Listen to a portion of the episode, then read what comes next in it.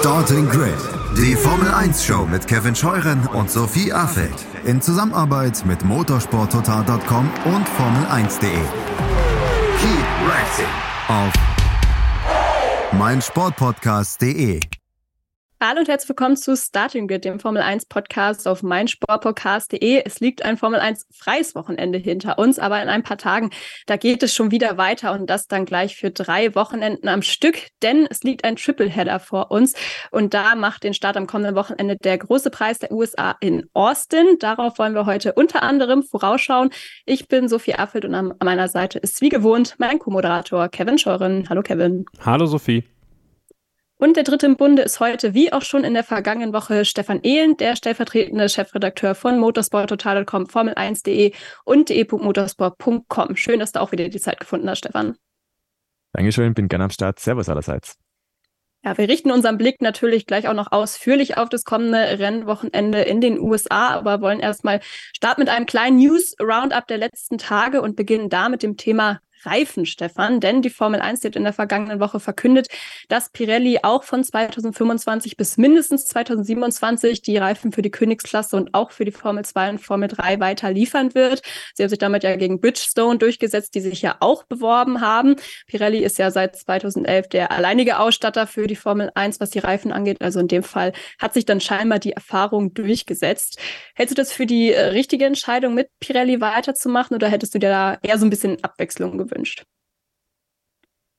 Ich glaube, mir geht es da ähnlich wie wahrscheinlich vielen Beobachtern, die hätten sich einen Wechsel gewünscht. So geht es mir auch. Also ehrlich gesagt, glaube ich, Pirelli kann in der Formel 1 auch nichts mehr gewinnen, außer natürlich jedes Rennen, weil sie alleiniger Hersteller sind für die Reifen. Aber Marketing-Effekt, weiß ich nicht, ob der wirklich jetzt so groß ist, weil eigentlich passiert auch immer nur das Gleiche.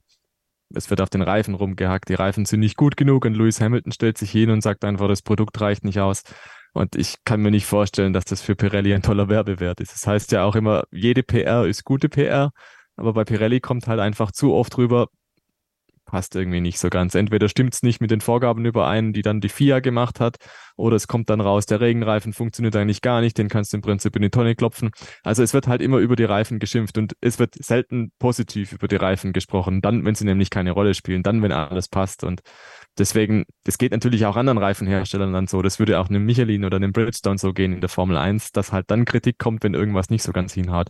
Und ansonsten ist alles okay und man schaut über die Reifen hinweg. Aber bei Pirelli denke ich mir, die ganze Situation ist schon seit Jahren einfach so aufgeladen, dass man das Gefühl hat, hm, da wäre vielleicht mal ein Wechsel ganz gut, weil irgendwie kommt immer irgendwas raus pro Saison, jedes Mal ein neues Thema. Dann sind es die Regenreifen, dann sind es die Trockenreifen, dann gibt es mal eine neue Mischung, die geht nicht.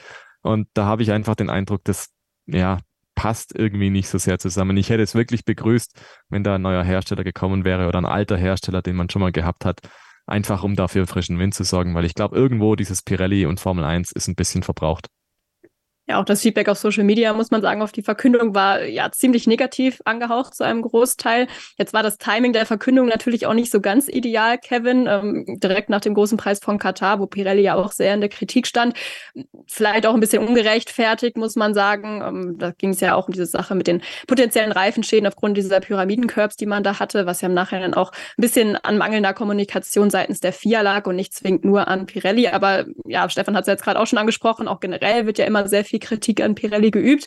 Ähm, wie ist deine Meinung dazu? Macht Pirelli wirklich so einen schlechten Job oder kann man das vielleicht auch gar nicht so richtig beurteilen, solange man eben nur einen Hersteller hat in der Königsklasse und nicht eben zwei, die konkurrieren, wie es ja bis 2006 auch noch der Fall war? Da kann ich ja aus dem letzten Jahr in Ungarn nochmal äh, das Gespräch mit Mario Isola rezitieren. Äh, Im Endeffekt macht Pirelli das Produkt, was die Formel 1 möchte. Das ist ja das Hochironische dahinter. Die Formel 1 gibt alle Angaben vor, die sie in den Reifen haben möchten. Wenn es nach Pirelli geht, stellen sie denen einen Reifen hin, der ein ganzes Rennen aushalten würde. Das wäre kein Problem für Pirelli. Pirelli bekommt wirklich jedes Jahr eine Art Pamphlet, wo drin steht, was sich die Teams wünschen, was sich die Formel 1 wünscht, wie lange soll jeder Reifen halten, äh, welche also die ganzen Eigenschaften, all das, was Pirelli liefert, ist, ist einfach maßgeschneidert auf das, was sich die Formel 1 wünscht. Also im Endeffekt bekommt die Formel 1 das Produkt von Pirelli, was sie bestellen.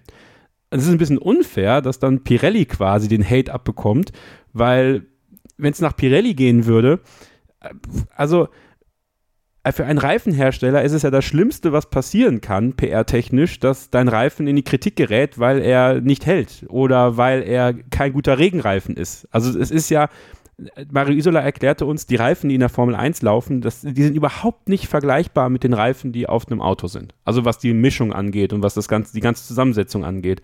Die Größe ja, definitiv, aber die Zusammensetzung halt nicht. Und äh, gleichzeitig sind Pirelli-Reifen ja auch, auch hochpreisige Reifen. Wenn du dir die bei deinem Reifenhändler draufschnallen möchtest, je nachdem, wie groß deine Felgen so sind. Also da muss man halt, glaube ich, beide Seiten so ein bisschen äh, beleuchten und da sollte sich die Formel 1 oder sollten sich die Teams vielleicht ein bisschen an die Nase packen und Pirelli, ja, ich will nicht sagen, ein bisschen mehr Freiheiten geben, aber Mario Silla durfte uns ja dieses, dieses, diesem, dieses Briefing auch nicht zeigen, logischerweise, weil das sind natürlich vertrauliche Informationen. Aber das war eine sehr interessante Information für mich und deswegen ähm, habe ich schon Sympathie dafür, dass man gerade jetzt auch äh, mit den, mit der neuen Regelung und sowas und, und auch mit der Stabilität, die wir jetzt die nächsten Jahre haben, auch den Reifenlieferanten erstmal stabil hält. Und äh, dann kann man ja gucken für die nächste Periode. Ich schätze mal, die haben ja noch eine Option, glaube ich, noch für ein Jahr länger. Die wird mit Sicherheit auch gezogen, äh, weil es ja auch einfach auch komfortabel ist. Ja, und wenn wir über das Thema Nachhaltigkeit sprechen und so, da macht es schon Sinn, dass man mit dem weitermacht, der ja auch mit den Teams jetzt schon die letzten Jahre zusammengearbeitet hat. Ich verstehe Stefan total. Also ja, klar, ich, auch ich hätte mir durchaus vorstellen können, Bridgestone wieder in der Formel 1 zu haben oder vielleicht sogar zwei Reifenhersteller. Aber ich glaube, die Zeit ist einfach vorbei. Es ist nicht mehr zeitgemäß, dass man einen Reifenkrieg hat, weil das kostet viel Geld, das ist belastend für die Umwelt, weil im Endeffekt müssen ja wirklich zig Reifen hergestellt werden. Und es, es gab eine Zeit für Reifenkrieg, fand ich. Da hat das auch in, perfekt in diese Formel 1-Zeit, in diese ganze Gesellschaft gepasst. So, da war egal, da hast du Geld rausgeschmissen, da war die Umwelt noch kein Thema. So, und jetzt sind wir halt einfach weiter. Und deswegen, wie gesagt, ich, es ist einfach für mich, das zu sagen, weil ich mit Mario Isola darüber gesprochen habe. Äh, es ist schwer für Leute, die nicht mit ihm gesprochen haben, das, glaube ich, zu verstehen, weil es eben einfacher ist, sich einen Buhmann auszusuchen, so wie das bei vielen Sachen in der Gesellschaft leider ist, und dann da drauf zu hauen. Und deswegen ähm, ist es, glaube ich, ist es, glaube ich, wichtig, dass die Formel 1 Pirelli auch ein bisschen, bisschen stützt. Und ein Stück weit ist das mit dieser Entscheidung auch passiert. Und deswegen äh, habe ich nicht das größte Problem damit, dass Pirelli weiter Reifenlieferant der Formel 1 ist. Ich glaube, das hast du ganz gut zusammengefasst, auch was den Reifenkrieg angeht. Und ja, auch was die Entscheidungen angeht für Pirelli, weil ja, Bridgestone, du hast es ja angedeutet, die hätten ja für 2025 einen komplett neuen Reifen machen müssen und für 2026 dann eventuell schon wieder mit neuem Reglement, gegebenenfalls auch mit neuer Felgengröße, steht ja alles noch nicht so ganz fest, aber auch das Heizdeckenverbot, das ja auch noch ähm, früher oder später kommen soll, also da werden definitiv einige Herausforderungen auf sie zugekommen und vielleicht kriegen sie ja ihre Chance dann auch noch in der Zukunft, weil, wie du es eben auch schon gesagt hast, das könnte gut sein, sein, dass das jetzt der letzte Vertrag für Pirelli in der Formel 1 ist. Nee, das ist der letzte Vertrag. Also das haben sie ja gesagt. Also es ist der okay. letzte ah, Vertrag. Ja. Es geht jetzt nur darum, ob sie ihn bis, was ist das, 27? Ja. Bis 27 oder halt dann diese Option bis 28 haben. Aber gut, ja, Stefan grinst schon so ein bisschen, was, was sind Verträge schon wert und was sind diese Äußerungen von 2023 wert. Äh, fand ich übrigens ein geiles Statement von Pirelli auch. Das ist unser letzter Vertrag, der geht dann bis the the theoretisch 2028. Da haben wir alles erreicht. Dann ist der Markenwert da, dann müssen wir es nicht mehr machen. Das finde ich auch ganz geil. Noch fünf Jahre länger. Das ist doch der Punkt. Also da frage ich mich halt, der, der, das Marketing, ne, hat dann quasi seine Funktion erfüllt, aber hat es das nicht jetzt schon? Ja. Also das, das ist irgendwo die Frage, die man halt so pauschal nicht beantworten kann. Und das müssen die selber wissen im Prinzip. Aber die aktuelle Konstellation, so wie du es auch gerade geschildert hast, es ist halt sehr viel Gegenwind, der da entsteht. Und nicht sehr viel, was dann irgendwie dieses Produkt Pirelli oder die Produkte von Pirelli in ein Licht setzt, wo man sagt, geil, die Schlappen brauche ich an meinem Auto, weil die sind super, die machen so eine tolle Performance und äh, da habe ich das Gefühl, wenn da ein Sebastian Vettel oder ein Max Verstappen oder ein Lewis Hamilton damit klarkommt, dann, dann ist das für mich das Richtige hier auf meinem Privatauto und das kommt halt so gar nicht rüber, ne? Und ja, gut, sie werden schon wissen, was sie tun. Ich finde es ein bisschen schräg, dass man da so viel Geld dafür ausgibt, um am Ende dann dazustehen, wie du sagst, als der Buhmann. Äh, und die ganzen Zusammenhänge, die sind am Fernsehschirm zu Hause oder auf dem Sofa einfach auch nicht klar. Und die werden auch nicht klar, solange nicht jeder das einzeln betont. Und dann hat man wieder eine Schlammschlacht hin oder her. Sozusagen, es kann eigentlich Pirelli in dieser Konstellation, wie sie aktuell ist, nur verlieren. Was auch immer sie gewinnen, sie kriegen Siege für die Statistik, das ist grandios.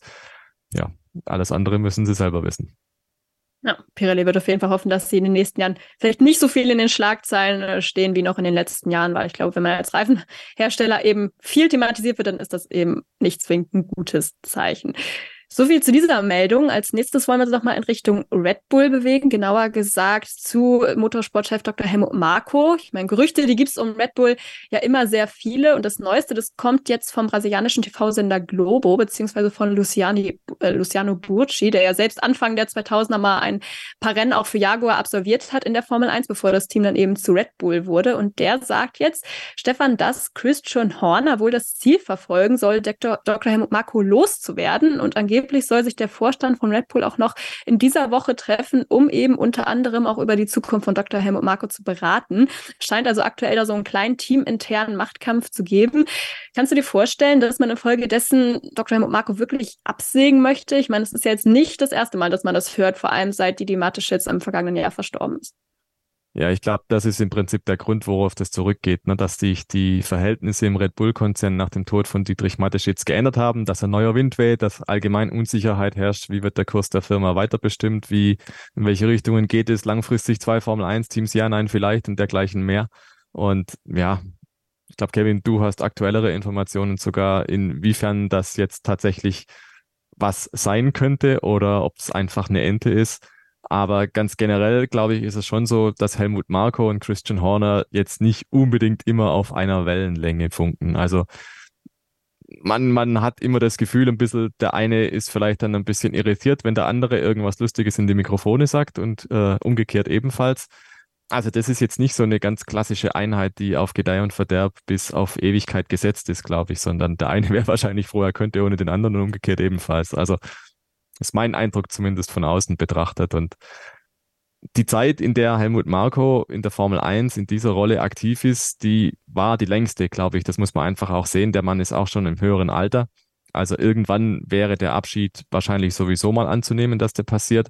Ob er jetzt passiert, ich kann es mir ehrlich gesagt schwer vorstellen, aber Kevin, ich übergebe da gerne an dich mit aktuellen Infos. Ja, genau, denn auch da äh, wichtig ist immer das persönliche Gespräch dann auch zu suchen. Das, das habe ich dann tatsächlich gemacht. Ich habe mit äh, Dr. Marco telefoniert und das war ganz interessant, ähm, ihm zuzuhören da, weil der hört sich jetzt nicht so an wie einer, der die Leidenschaft verloren hat für die Formel 1. Im Gegenteil, der brennt noch dafür, der möchte weitermachen. Und ähm, also ich, ich kann das eine Zitat einfach mal anbringen, was, was er mir gesagt hat. Und ich glaube, damit ist schon fast alles gesagt zu diesem Thema, zumindest aus Sicht von Dr. Helmut Marko.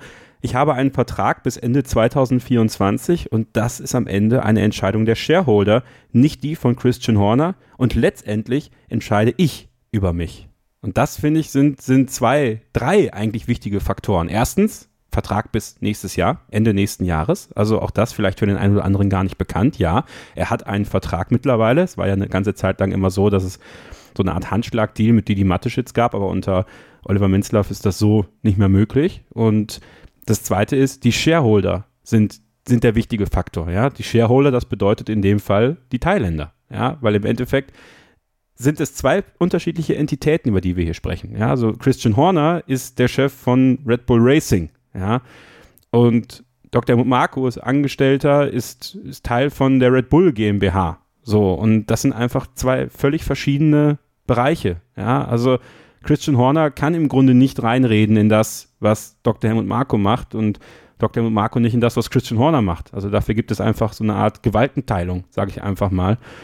Ja, und das dritte ist, letztendlich entscheide ich über mich, ähm, zeugt einfach von, von einem sehr gesunden Machtverständnis, glaube ich, äh, bei Dr. Helmut Marko.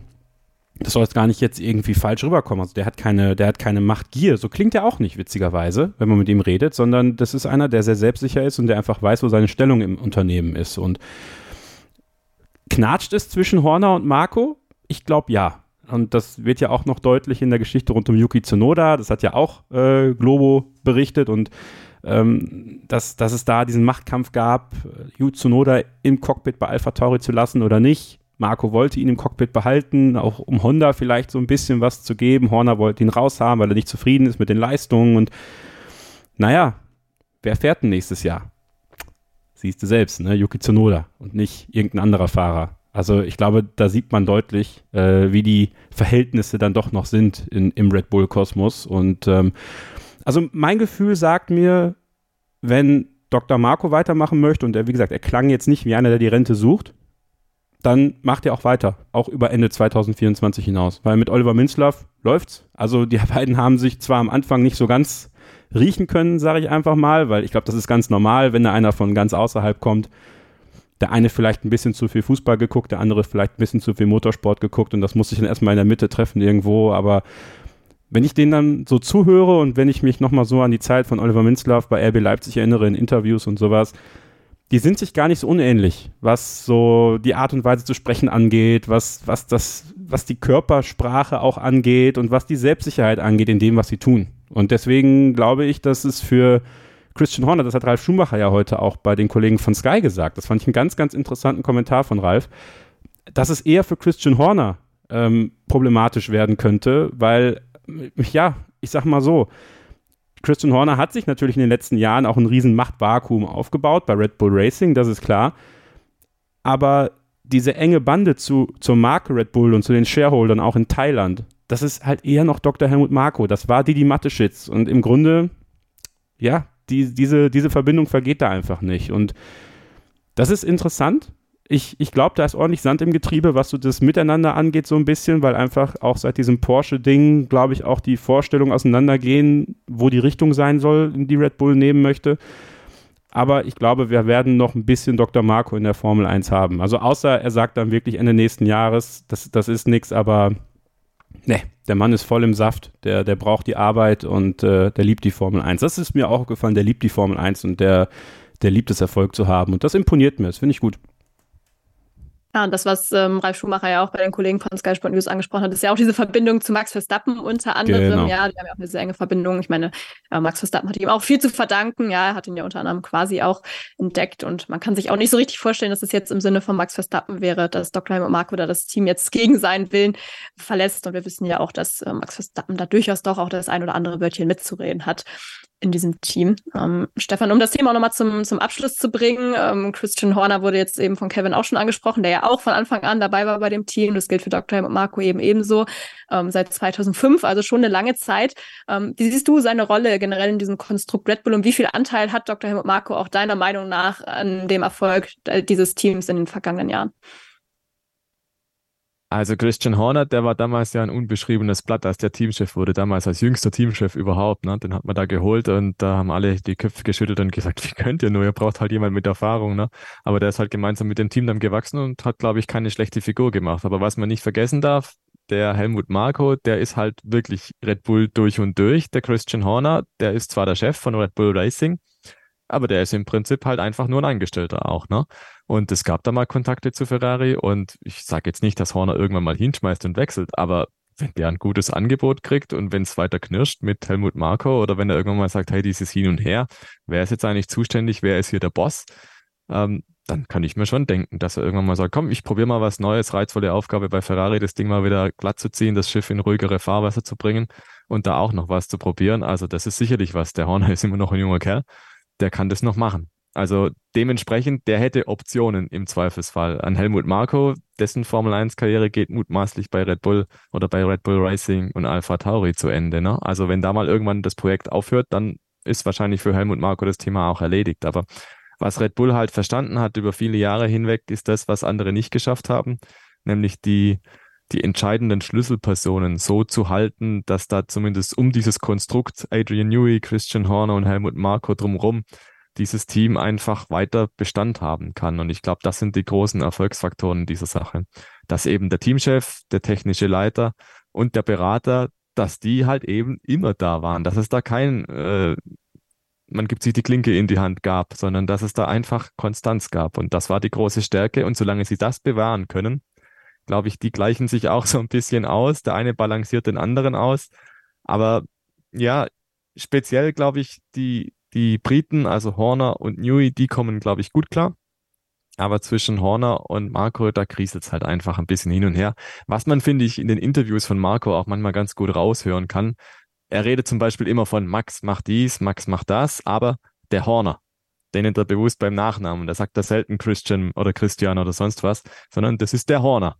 Und da sieht man schon, vielleicht überspitzt man da auch ein bisschen was, aber man kann so eine gewisse Distanz einfach erkennen, so nach dem Motto, der da ist halt auch noch dabei und mein Max, der gewinnt halt alles. Also interessante Geschichte, aber ich kann mir gut vorstellen, dass es in der Form einfach weitergeführt wird, weil das ist halt ein Erfolgsmodell, hat sich über die Jahre bewährt.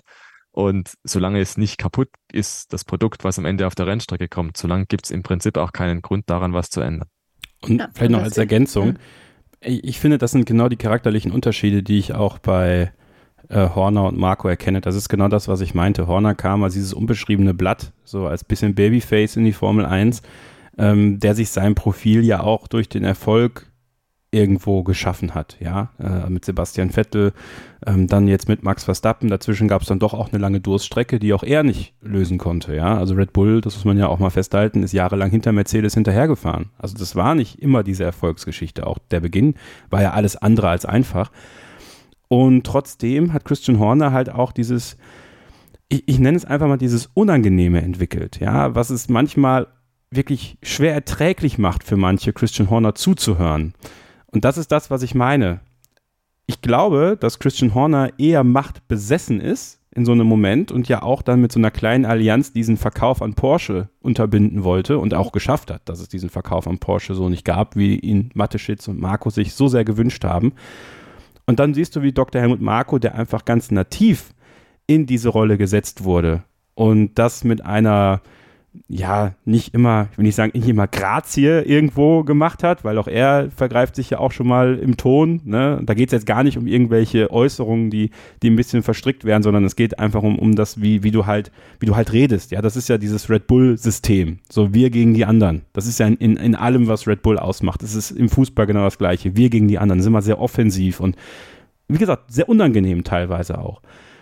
Aber es ist dann so ein bisschen so dieser, dieser, dieser Kampf, wenn, wenn, das ist auch ein blödes Bild, ja, aber wenn der eine Hund schon sehr lange im Haushalt ist und es kommt ein neuer Hund dazu und die Hunde balgen ja auch so ein bisschen um die Vormacht äh, und um den, ja, den, den Vorsitz im Haus sozusagen, ja, dann kann es halt schon mal vorkommen, dass der alte Hund, der aber sehr gut weiß, wo eigentlich seine Rolle ist, äh, von dem jungen Hund immer so ein bisschen mal weggebissen wird zwischendurch oder so. Aber am Ende gewinnt meistens der alte Hund, weil der alte Hund die ganzen Tricks kennt. Und weil der alte Hund genau weiß, wo seine Stellung ist. Und so ein bisschen ist es bei Horner und bei, bei Marco auch, finde ich. Äh, ja, ihr könnt jetzt über das Bild denken, was ihr wollt. Ich bin ein Hundehalter, was soll ich machen? Äh, aber es, ähm, ja, ich, ich finde das total interessant, weil das jetzt zum ersten Mal, finde ich, so diese politische Dimension so ein bisschen nach außen trägt nochmal. Weil die ganzen letzten Jahre haben sie es immer geschafft, es relativ intern zu halten. Und seitdem die die Mateschitz tot ist, seitdem dieses ganze Konstrukt, und es ist ja offensichtlich, dass sich was verändert hat in, in der ganzen Dynamik bei Red Bull, im Gesamtunternehmen aber auch, was die sportlichen Aktivitäten angeht zum Beispiel, dass wir davon jetzt mehr mitbekommen. Und ähm, das wird definitiv was sein, was wir beobachten sollten, weil, ähm, ja, der Erfolg, der ist jetzt gerade da und der ist auch immens und es ist auch ein verdienter Erfolg, ähm, aber der Erfolg ist dann vielleicht irgendwann mal wieder nicht da. Und dann wird es natürlich spannend sein, wie sie, wie sie reagieren. Aber jetzt aktuell ist, ist glaube ich, ähm, ja, vielleicht so ein bisschen, so ein bisschen Rollenkampf und so ein bisschen, bisschen einfach auch von Christian Horner der Wunsch, weil er ja auch immer eine verantwortungsvollere Rolle gewachsen ist und auch immer wieder äh, befördert wurde und jetzt ja auch irgendwo CEO ist, ja, ähm, ist natürlich auch klar, jetzt möchte er auch zeigen, so, ich bin der Mann und ich möchte, ich möchte gerne die Führungskraft sein. Und am Ende ja, hat er vielleicht doch nicht so viel zu entscheiden und schon gar nicht, wenn es um die Besetzung von, von einem anderen Team geht. Also dann ist dann doch noch Dr. Helmut Marko der, der oder bei dem man auf Red Bull vertraut und sagt, okay, den nehmen wir dann in dem Fall zu Null weiter für 2024. Ja, und das alles so bleibt, wie es ist. Das wäre sicherlich auch im Sinne des Red Bull Junior Teams. Und da lege ich jetzt ganz galant eine Brücke zu unserem letzten Thema in diesem News-Take, ähm, das ich gerne noch besprechen würde. Und das ist auch aus deutscher Sicht ganz interessant, Stefan, denn Tim Tramnitz wurde in den Nachwuchskader von Red Bull aufgenommen. Wem der Name gerade nichts sagt, der ist deutscher Nachwuchsfahrer, fährt aktuell in der Formula Regional European Championship bei Alpine, ist da Dritter in der Meisterschaft. Den Titel kann er leider nicht mehr holen. Der wurde am vergangenen Wochenende an Mercedes Junior Andrea Chemie Antonelli vergeben.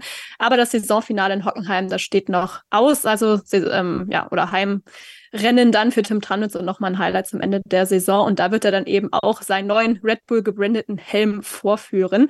Also, ich würde sagen, das sind erstmal gute Nachrichten aus deutscher Sicht, oder?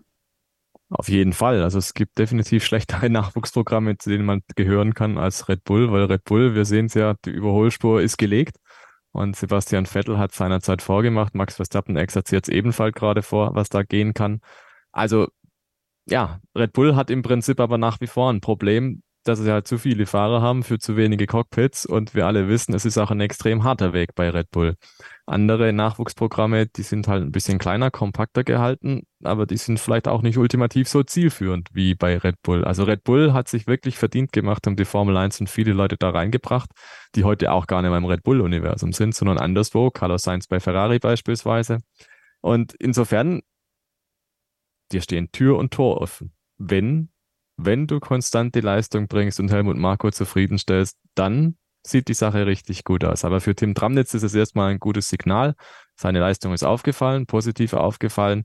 Und er hat jetzt einen sehr gewichtigen Förderer an seiner Seite. Ich glaube, das ist jetzt zum ersten Mal so in seiner Karriere die Gewissheit, okay, wo man vorher vielleicht überlegen musste, kann der nächste Schritt überhaupt gestemmt werden? Da kann er jetzt sagen, okay, ich habe jetzt mit Red Bull jemanden, die gehen diesen Weg, diesen Abschnitt zumindest mal mit mir.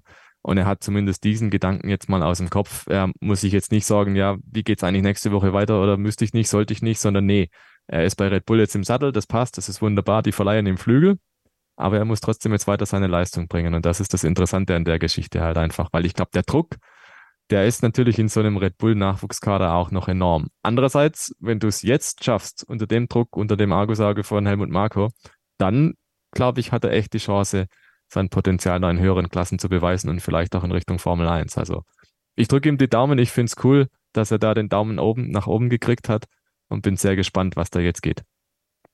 Ja, Kevin, ähm, jetzt spricht Stefan das ja auch schon an, ne, diese harte Konkurrenz da im Red Bull Junior Team. Klar, man hat auch schon angekündigt, dass man da ein bisschen ausdünnen möchte, auch im kommenden Jahr. Also da kann man auch sehr gespannt sein, wen es da alles treffen wird.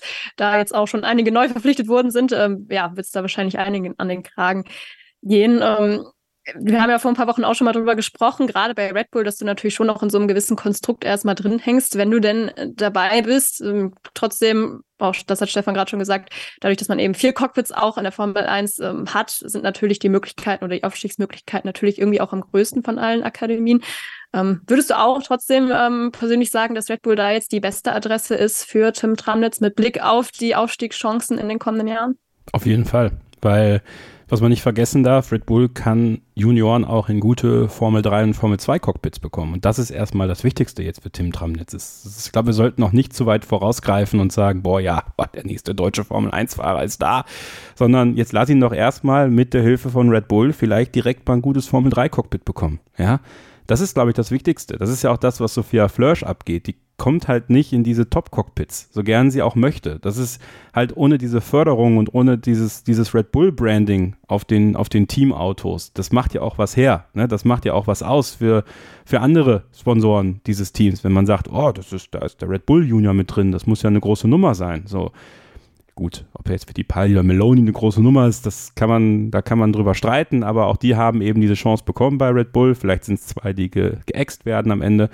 Aber ähm, was für Tramnitz jetzt wichtig ist, ist wirklich zu wissen, und da hat Stefan das auch wunderbar gesagt, diese Ruhe jetzt zu haben. Die Ruhe nicht leistungstechnisch, sondern die Ruhe über das, was jetzt als nächste Schritte kommt, das Geld und dass man auch ein Cockpit bekommt in der Formel 3. Ne? Er hat ja selber gesagt in seiner Pressemitteilung, es war gar nicht klar, ob ich dieses Abenteuer angehen kann. Und noch ist es ja nicht offiziell, dass er Formel 3 fährt, aber alles deutet ja darauf hin, dass er nächstes Jahr dann Formel 3 fahren wird. Und das ist erstmal ein toller, wichtiger Schritt. Ich halte Tim Tramnitz für wirklich das, das vielversprechendste deutsche Talent. Er hat mal bei Starting Grid hier mit Sophie ein ganz tolles Interview geführt, also da dringend reinhören, äh, weil das sind einfach tolle Einblicke auch in das Leben von Tim Tramnitz gewesen. Ich finde den bodenständig, ich finde den sympathisch und ähm, ich glaube, dass der jetzt gerade genau im richtigen Team ist, weil Gut, die anderen Junior-Programme, ne? Ferrari oder selbst Mercedes, man weiß es ja nicht, wer ihn noch haben wollte, aber was ihm vielleicht zugutekommen kann, auch da blicken wir jetzt mal auf Alpha Tauri. Entweder heißt es vielleicht Adidas, entweder heißt es vielleicht Hugo Boss. Was vereint beide? Sein deutsches Unternehmen, ja. Ich möchte jetzt nicht sagen, dass vielleicht zur Verhandlungsmasse gehörte, dass man auch ein deutsches Junior-Talent mit ins, in den Kader holt. Aber am Ende hat man ein deutsches Junior-Talent mit in den Kader geholt. Und das macht es natürlich vielleicht, wenn wir mal diese Honda-Komponente bei Yuki Tsunoda heranführen, dann doch irgendwann attraktiver zu sagen, wenn der sich beweist in der Formel 3, in der Formel 2, dass Hugo Boss oder Adidas sagen, ey Leute, wie sieht's aus? Äh, Tim Tramnitz, das wäre doch einer für uns. Den können wir doch vielleicht nehmen. Weil dann bist du nicht mehr abhängig davon, dass du den Motorenpartner glücklich machst, weil du bist dein eigener Motorenpartner. Du kannst aber den Hauptsponsor glücklich machen von deinem zweiten Team. Also bieten sich dann doch die Chancen. Jetzt drehe ich mich im Kreis, weil ich vorhin noch gesagt habe, reden wir doch nicht zu früh über die Formel 1 bei Tim Tramnitz. Ja, ja ich habe mir selbst zugehört, Freunde, auch wenn ich heute viel rede. Ähm, aber es sind so diese kleinen Facetten und ich glaube, das ist, also, da habe ich unser, unser Telegram-Gruppenmitglied äh, Falco draufgebracht auf diese Idee und die ergibt ja eigentlich total Sinn. Ja, also diese politischen Komponenten spielen natürlich irgendwo eine Rolle, aber Tim Tramnitz hat es auch mit Leistung verdient und deswegen äh, bin ich sehr, sehr gespannt darauf. Erstens, wo er vielleicht nächstes Jahr in der Formel 3 fährt, bekommt er ein gutes Team, das würde ich mir, würde ich mich, würde ich, da würde ich mich sehr drüber freuen und aber dann auch die Erfolge feiern kann, weil das Potenzial hat er. Und wie gesagt, ich finde, im Red Bull Junior Team zu sein, ist jetzt gerade auf jeden Fall die richtige Wahl. Ja, getestet hat er für MP Motorsport die letzten Wochen für die Formel 3, bei den Formel 3 Post-Season-Tests. Also ich glaube, wenn das klappen würde, dann wäre das nicht die schlechteste Option auf jeden Fall fürs kommende Jahr. Er hat auch immer gesagt, er will Formel 3 fahren, aber auch nur in einem wirklich, ja, doch, ähm, was heißt Top-Team, aber auf jeden Fall in einem guten Team. Und ich glaube, das wäre ein guter Anfang. Und ähm, vor allem, wenn wir dann auch drei ja, deutsche FahrerInnen in der Formel 3 hätten mit Sophia Flörsch und auch Oliver Goethe, der ja auch unter deutscher Rennlizenz fährt, sähe das ja schon ein bisschen rosiger aus als beispielsweise auch in der Formel 2, wo ja aktuell keiner vertreten ist. Und ähm, ja, ich würde sagen, damit schließen wir dieses Thema dann auch ab für Red Bull schon in diesem ersten Take. Aber ich glaube, damit haben wir die News jetzt ganz gut abgearbeitet. Und hier machen wir dann gleich weiter mit der Vorschau auf den großen Preis der USA. Da gibt es einiges, über das wir auch sprechen können. Unter anderem haben viele Teams auch Updates angekündigt und auch die Rückkehr von Daniel Ricciardo wartet ja vermutlich auf uns. Das und mehr gleich hier ab dem nächsten Take bei Starting with dem Formel 1 Podcast auf meinsportpodcast.de. Schatz, ich bin neu verliebt. Was? Da drüben. Das ist er. Aber das ist ein Auto. Ja, eben. Mit ihm habe ich alles richtig gemacht. Wunschauto einfach kaufen, verkaufen oder leasen. Bei Autoscout24. Alles richtig gemacht. Hey, Malte Asmus von meinsportpodcast.de hier. Ab März geht's weiter mit unseren 100 Fußballlegenden. Staffel 4 bereits. Freut euch auf Zlatan Ibrahimovic, Michel Platini, Cesar Luis Minotti, Paolo Maldini, um nur mal vier zu nennen.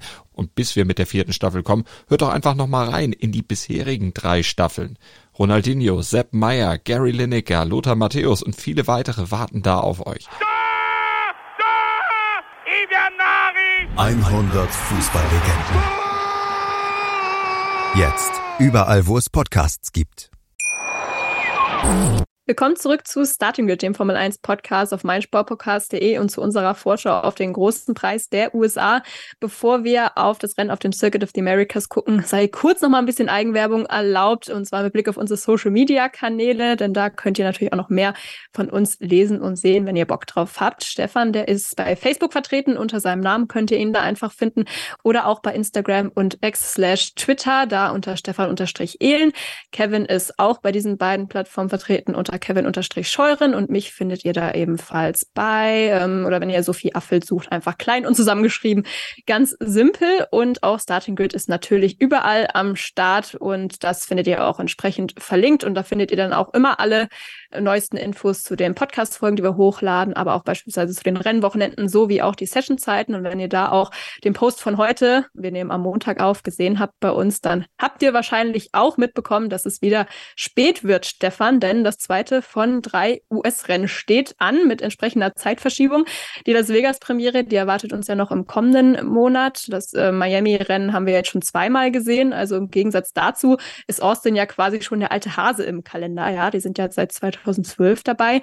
Was macht Austin für dich persönlich aus und welchen Stand hat es bei dir auch im Vergleich zu den anderen US-Rennen, auch wenn wir das jetzt mit Las Vegas natürlich noch nicht ganz vergleichen können? Du meinst die aktuellen US-Rennen oder die historischen? Nein, die aktuellen, sonst die aktuellen, da kann ich sonst okay. ja das Buch von dir Sonst hätte ich was anderes geantwortet wahrscheinlich. Nein, ich finde Austin prinzipiell nicht so verkehrt. Also die Kurve 1, die da hochgeht, äh, den Hügel hoch und gleich nach dem Start, da ist es ja immer sehr interessant. Äh, Lewis Hamilton gefällt das, ne? Der hat ja diverse Fahrer schon über den Randstein geschickt, Nico Rosberg zum Beispiel. Und die Strecke an sich, also mit den S's, die S-Kurven, die da folgen im ersten Sektor Richtung zweiten Sektor und die lange Gerade zurück, dann das kleine Motodrom. Also ich kann der Strecke schon sehr viel abgewinnen. Die hat schöne Zitate an andere Kurse drin, finde ich, ist auch eine kleine Hommage an eben Suzuka zum Beispiel oder eben an Hockenheim mit dem Stadionkomplex, den sie da haben. Insofern schön gemacht. Ich finde, es braucht noch ein paar Jahre, dass es vielleicht so ein, so ein Art Klassiker werden kann, aber es ist eine der besseren neuen Strecken. Ich glaube, so kann ich es ganz gut formulieren. Ähm, weil da gab es zwischendurch auch mal ein paar Sachen, fand ich, die gingen ein bisschen in die falsche Richtung. Und da war mehr Copy und Paste dabei und äh, sehr viel hauptsächlich Fokus auf eine lange Gerade, eine harte Bremszone und dergleichen mehr.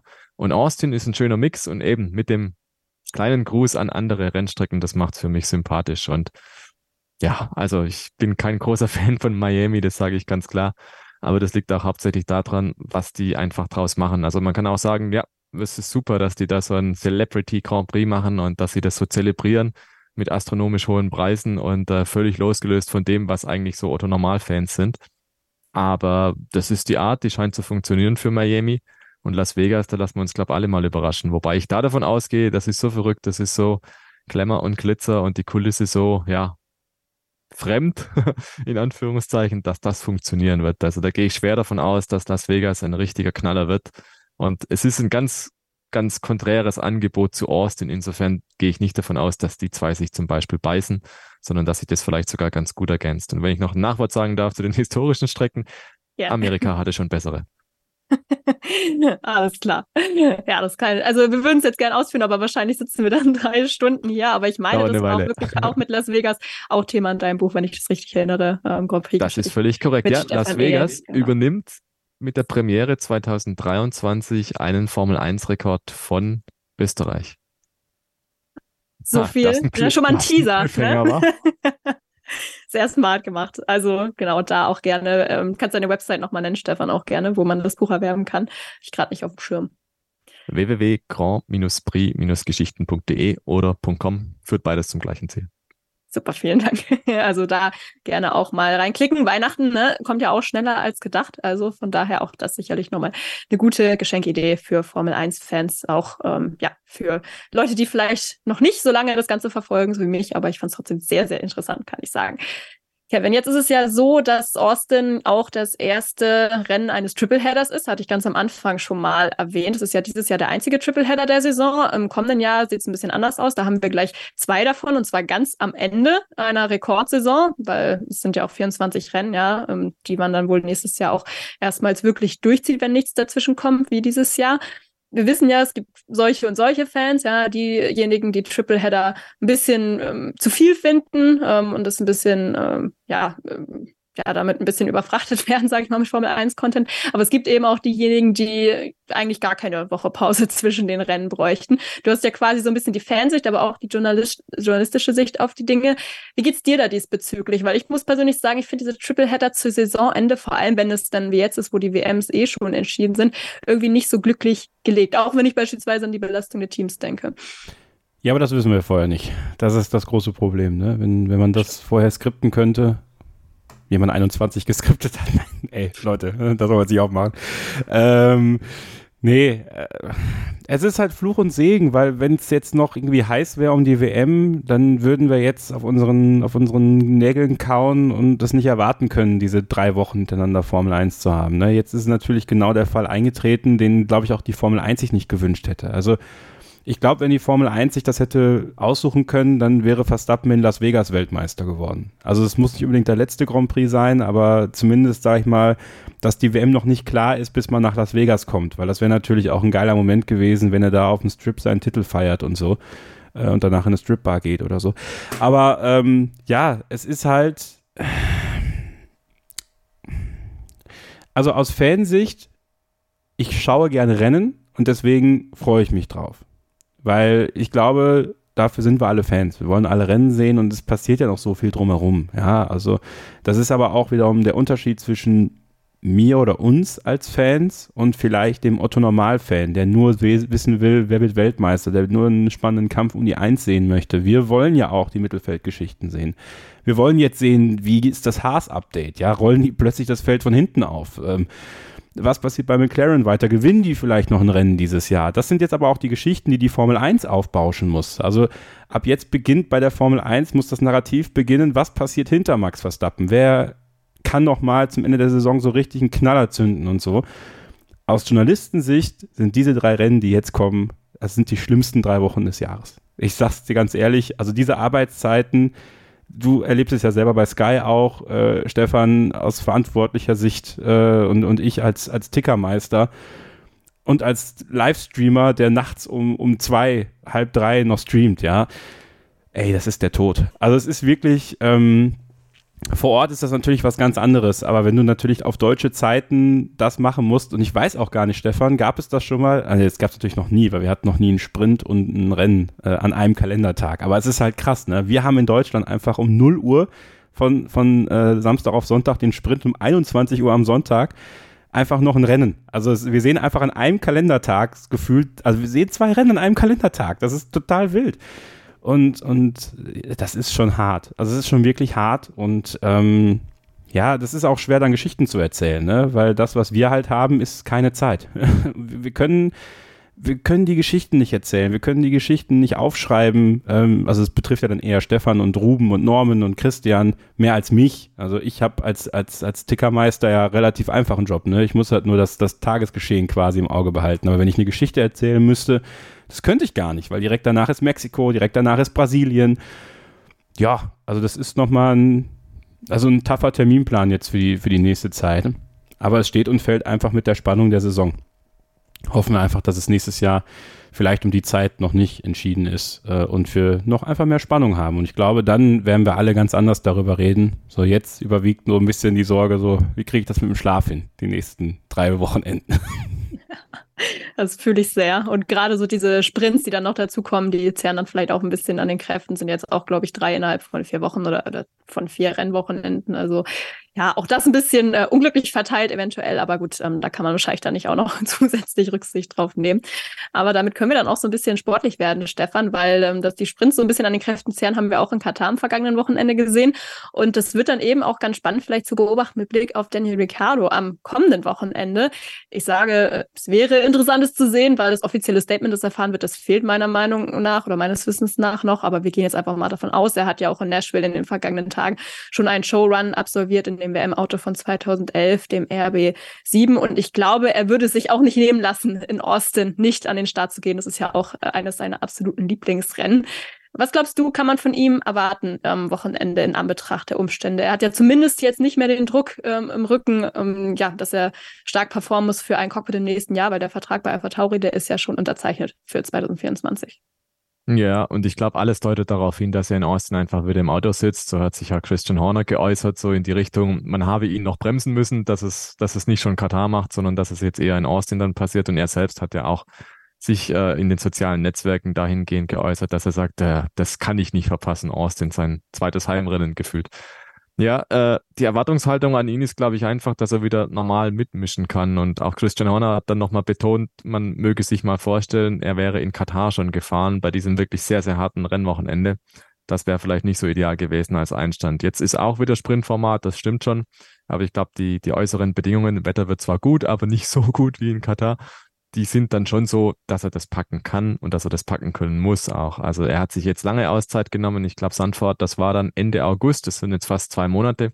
Also man kann jetzt in seinem Fall, glaube ich, nicht davon sprechen, dass es irgendwie überhastet oder, oder zu hektisch wird oder zu stressig. Er hatte jetzt genug Zeit, da einfach sich zu kurieren. Und ich finde, das ist auch ein extrem positives Signal an viele, Rennfahrerkollegen von Daniel Ricciardo, die schnell, schnell wieder zurück ins Cockpit oder auf die Maschine gestiegen sind nach einem Eingriff, nach einer Operation, nach einer Verletzung, dass man einfach gesagt hat, hey, der soll sich einfach jetzt die Zeit nehmen und gesund werden, bevor er wieder Profisport macht. Also großer Respekt meinerseits davor, dass man den Mut gehabt hat, ihn zurückzuhalten und dass auch Daniel Ricciardo gesagt hat, mache ich erst jetzt wieder.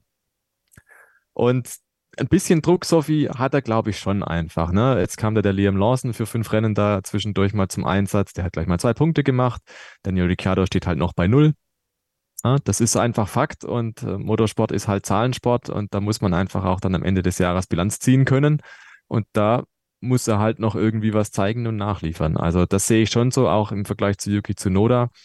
Dieses Messbare, dieses, ja, dieses Zählbare vom Comeback, da gehört halt noch einfach eine Ziffer hinter den Namen. Das ist einfach so. Und das darf nicht nur die Startnummer sein, sondern da braucht es einfach auch Punkte als Beweis, als Brief und Siegel. Der Daniel Ricciardo ist wieder angekommen, weil ich glaube auch einfach dieses Manko von den McLaren-Jahren, dieses, er hatte sein Mojo verloren, das hängt ihm schon noch ein bisschen dran. Deswegen braucht er ein Erfolgserlebnis und braucht das in Austin, um auf deine Frage zurückzukommen.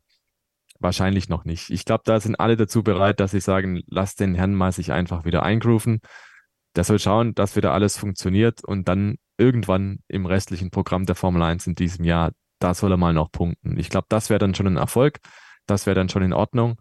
Und ansonsten geht es für ihn wahrscheinlich auch darum, nochmal die Grundlage zu legen für nächstes Jahr. Kevin hat es ja auch gerade schon gesagt, jetzt sollte man eigentlich den Fokus darauf legen, so alles, was hinter Max Verstappen jetzt passiert, und darauf eben dann hinarbeiten, dass nächstes Jahr dann alles sitzt, dass er jetzt noch irgendwie was austesten kann, dass er den Ingenieuren mit Winter sagen kann, ich hätte das gern so, so, so und nicht anders, damit es dann für nächstes Jahr passt, weil er wird jetzt nicht aufs Podium fahren, sehr wahrscheinlich bei dem normalen Rennen.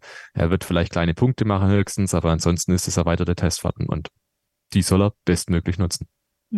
Kevin, jetzt hat Stefan gesagt, dass Danny Ricciardo immer noch einen gewissen Beweis erstmal erbringen muss, auch bei Alpha Tauri. Dabei denken ja viele Leute eigentlich schon viel weiter, nämlich eher in Richtung Red Bull und insgeheim natürlich auch Daniel Ricciardo selbst, denn das ist ja eigentlich das Ziel, noch in der nahen Zukunft dann doch irgendwie dahin zurückzukehren. Ähm, jetzt hat Dr. Helmut Marko in der vergangenen Woche auch mal wieder ein paar Interviews gegeben und bei einem auch unter anderem ja ein bisschen durchblicken lassen, dass ähm, Sergio Perez schon auch ein Problem hätte mit Blick auf sein Cockpit im kommenden Jahr, wenn es denn nicht diesen Mangel an Alternativen für Red Bull gäbe.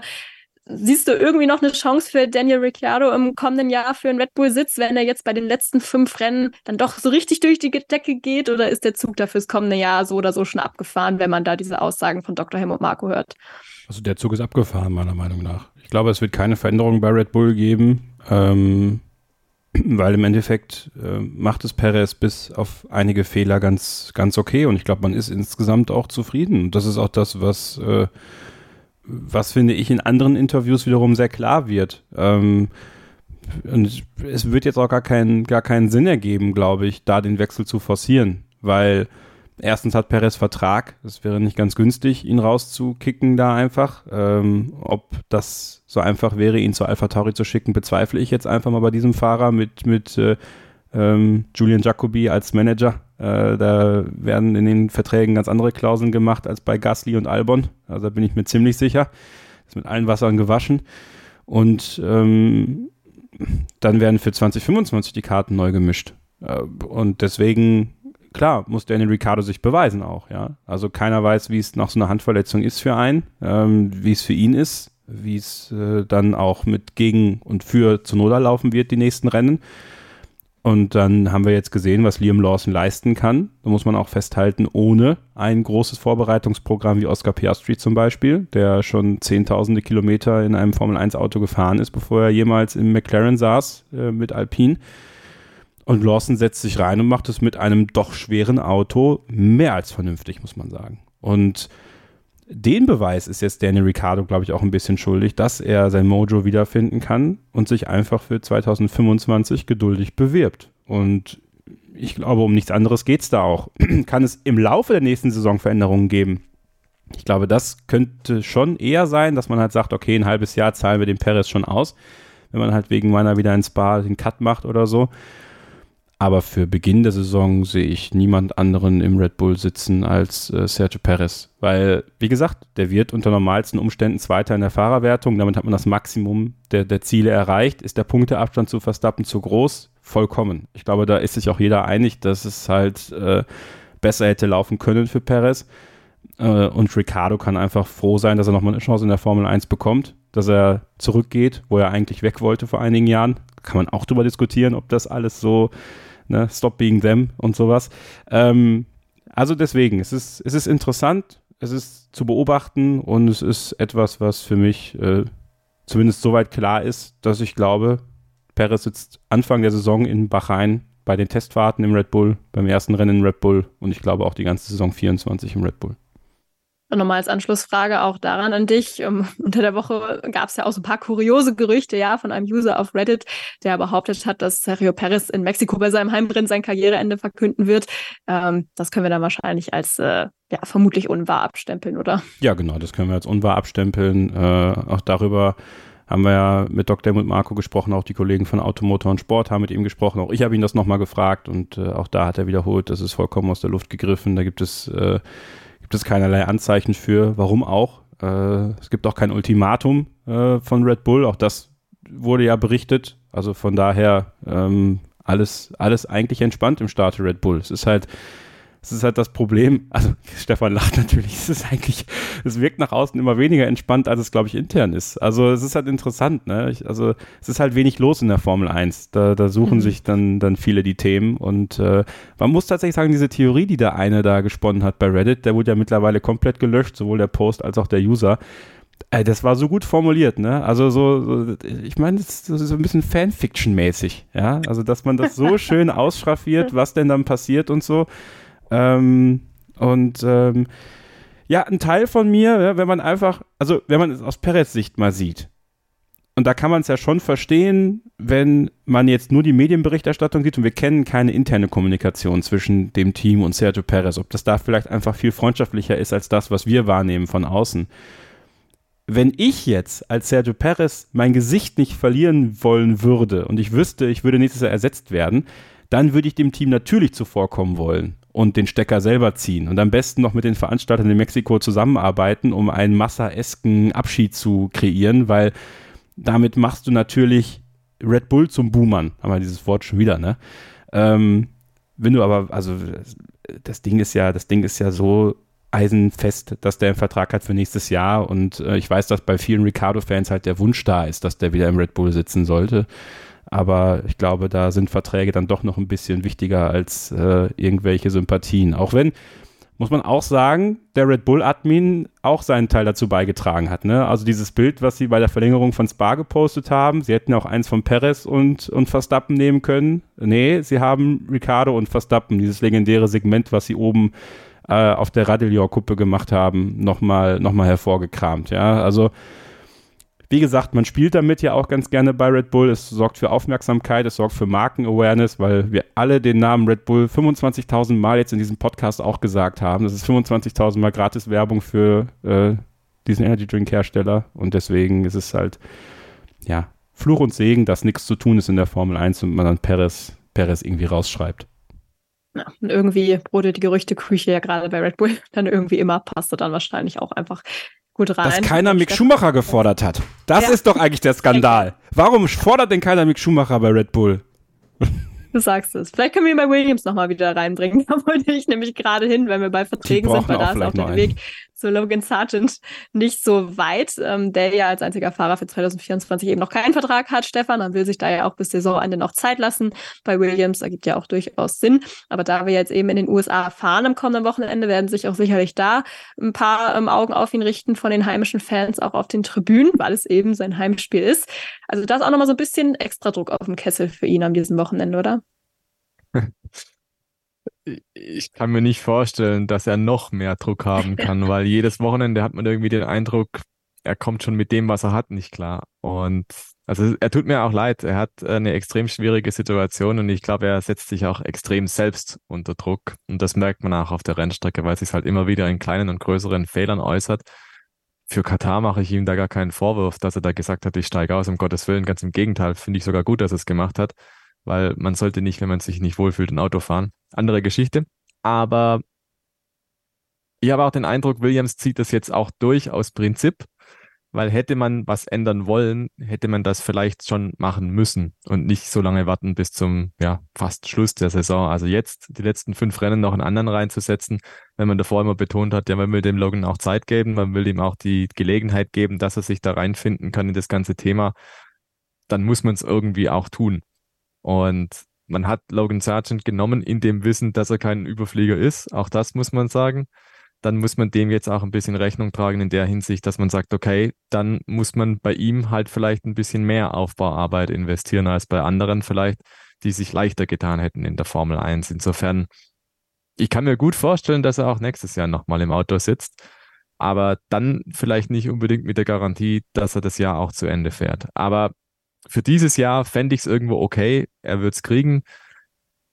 Andere sind für weniger schlimmes Zeug auch schon geflogen. Aber die Formel 1, auch da war man an dem Punkt schon mal, es ist eine andere Zeitrechnung angebrochen, glaube ich auch einfach. Es ist nicht mehr vergleichbar mit der Formel 1 von vor 20 Jahren oder so. Und dementsprechend glaube ich auch, dass es ein Team einfach macht, an diesem Fahrer einfach festzuhalten und das durchzuziehen und dem Logan Sargent noch eine Chance zu geben. Es wäre ihm ja mal zu wünschen, dass er einfach ein ganz normales, stinknormales Wochenende hat, vielleicht auch Q2-Ergebnis zum Beispiel.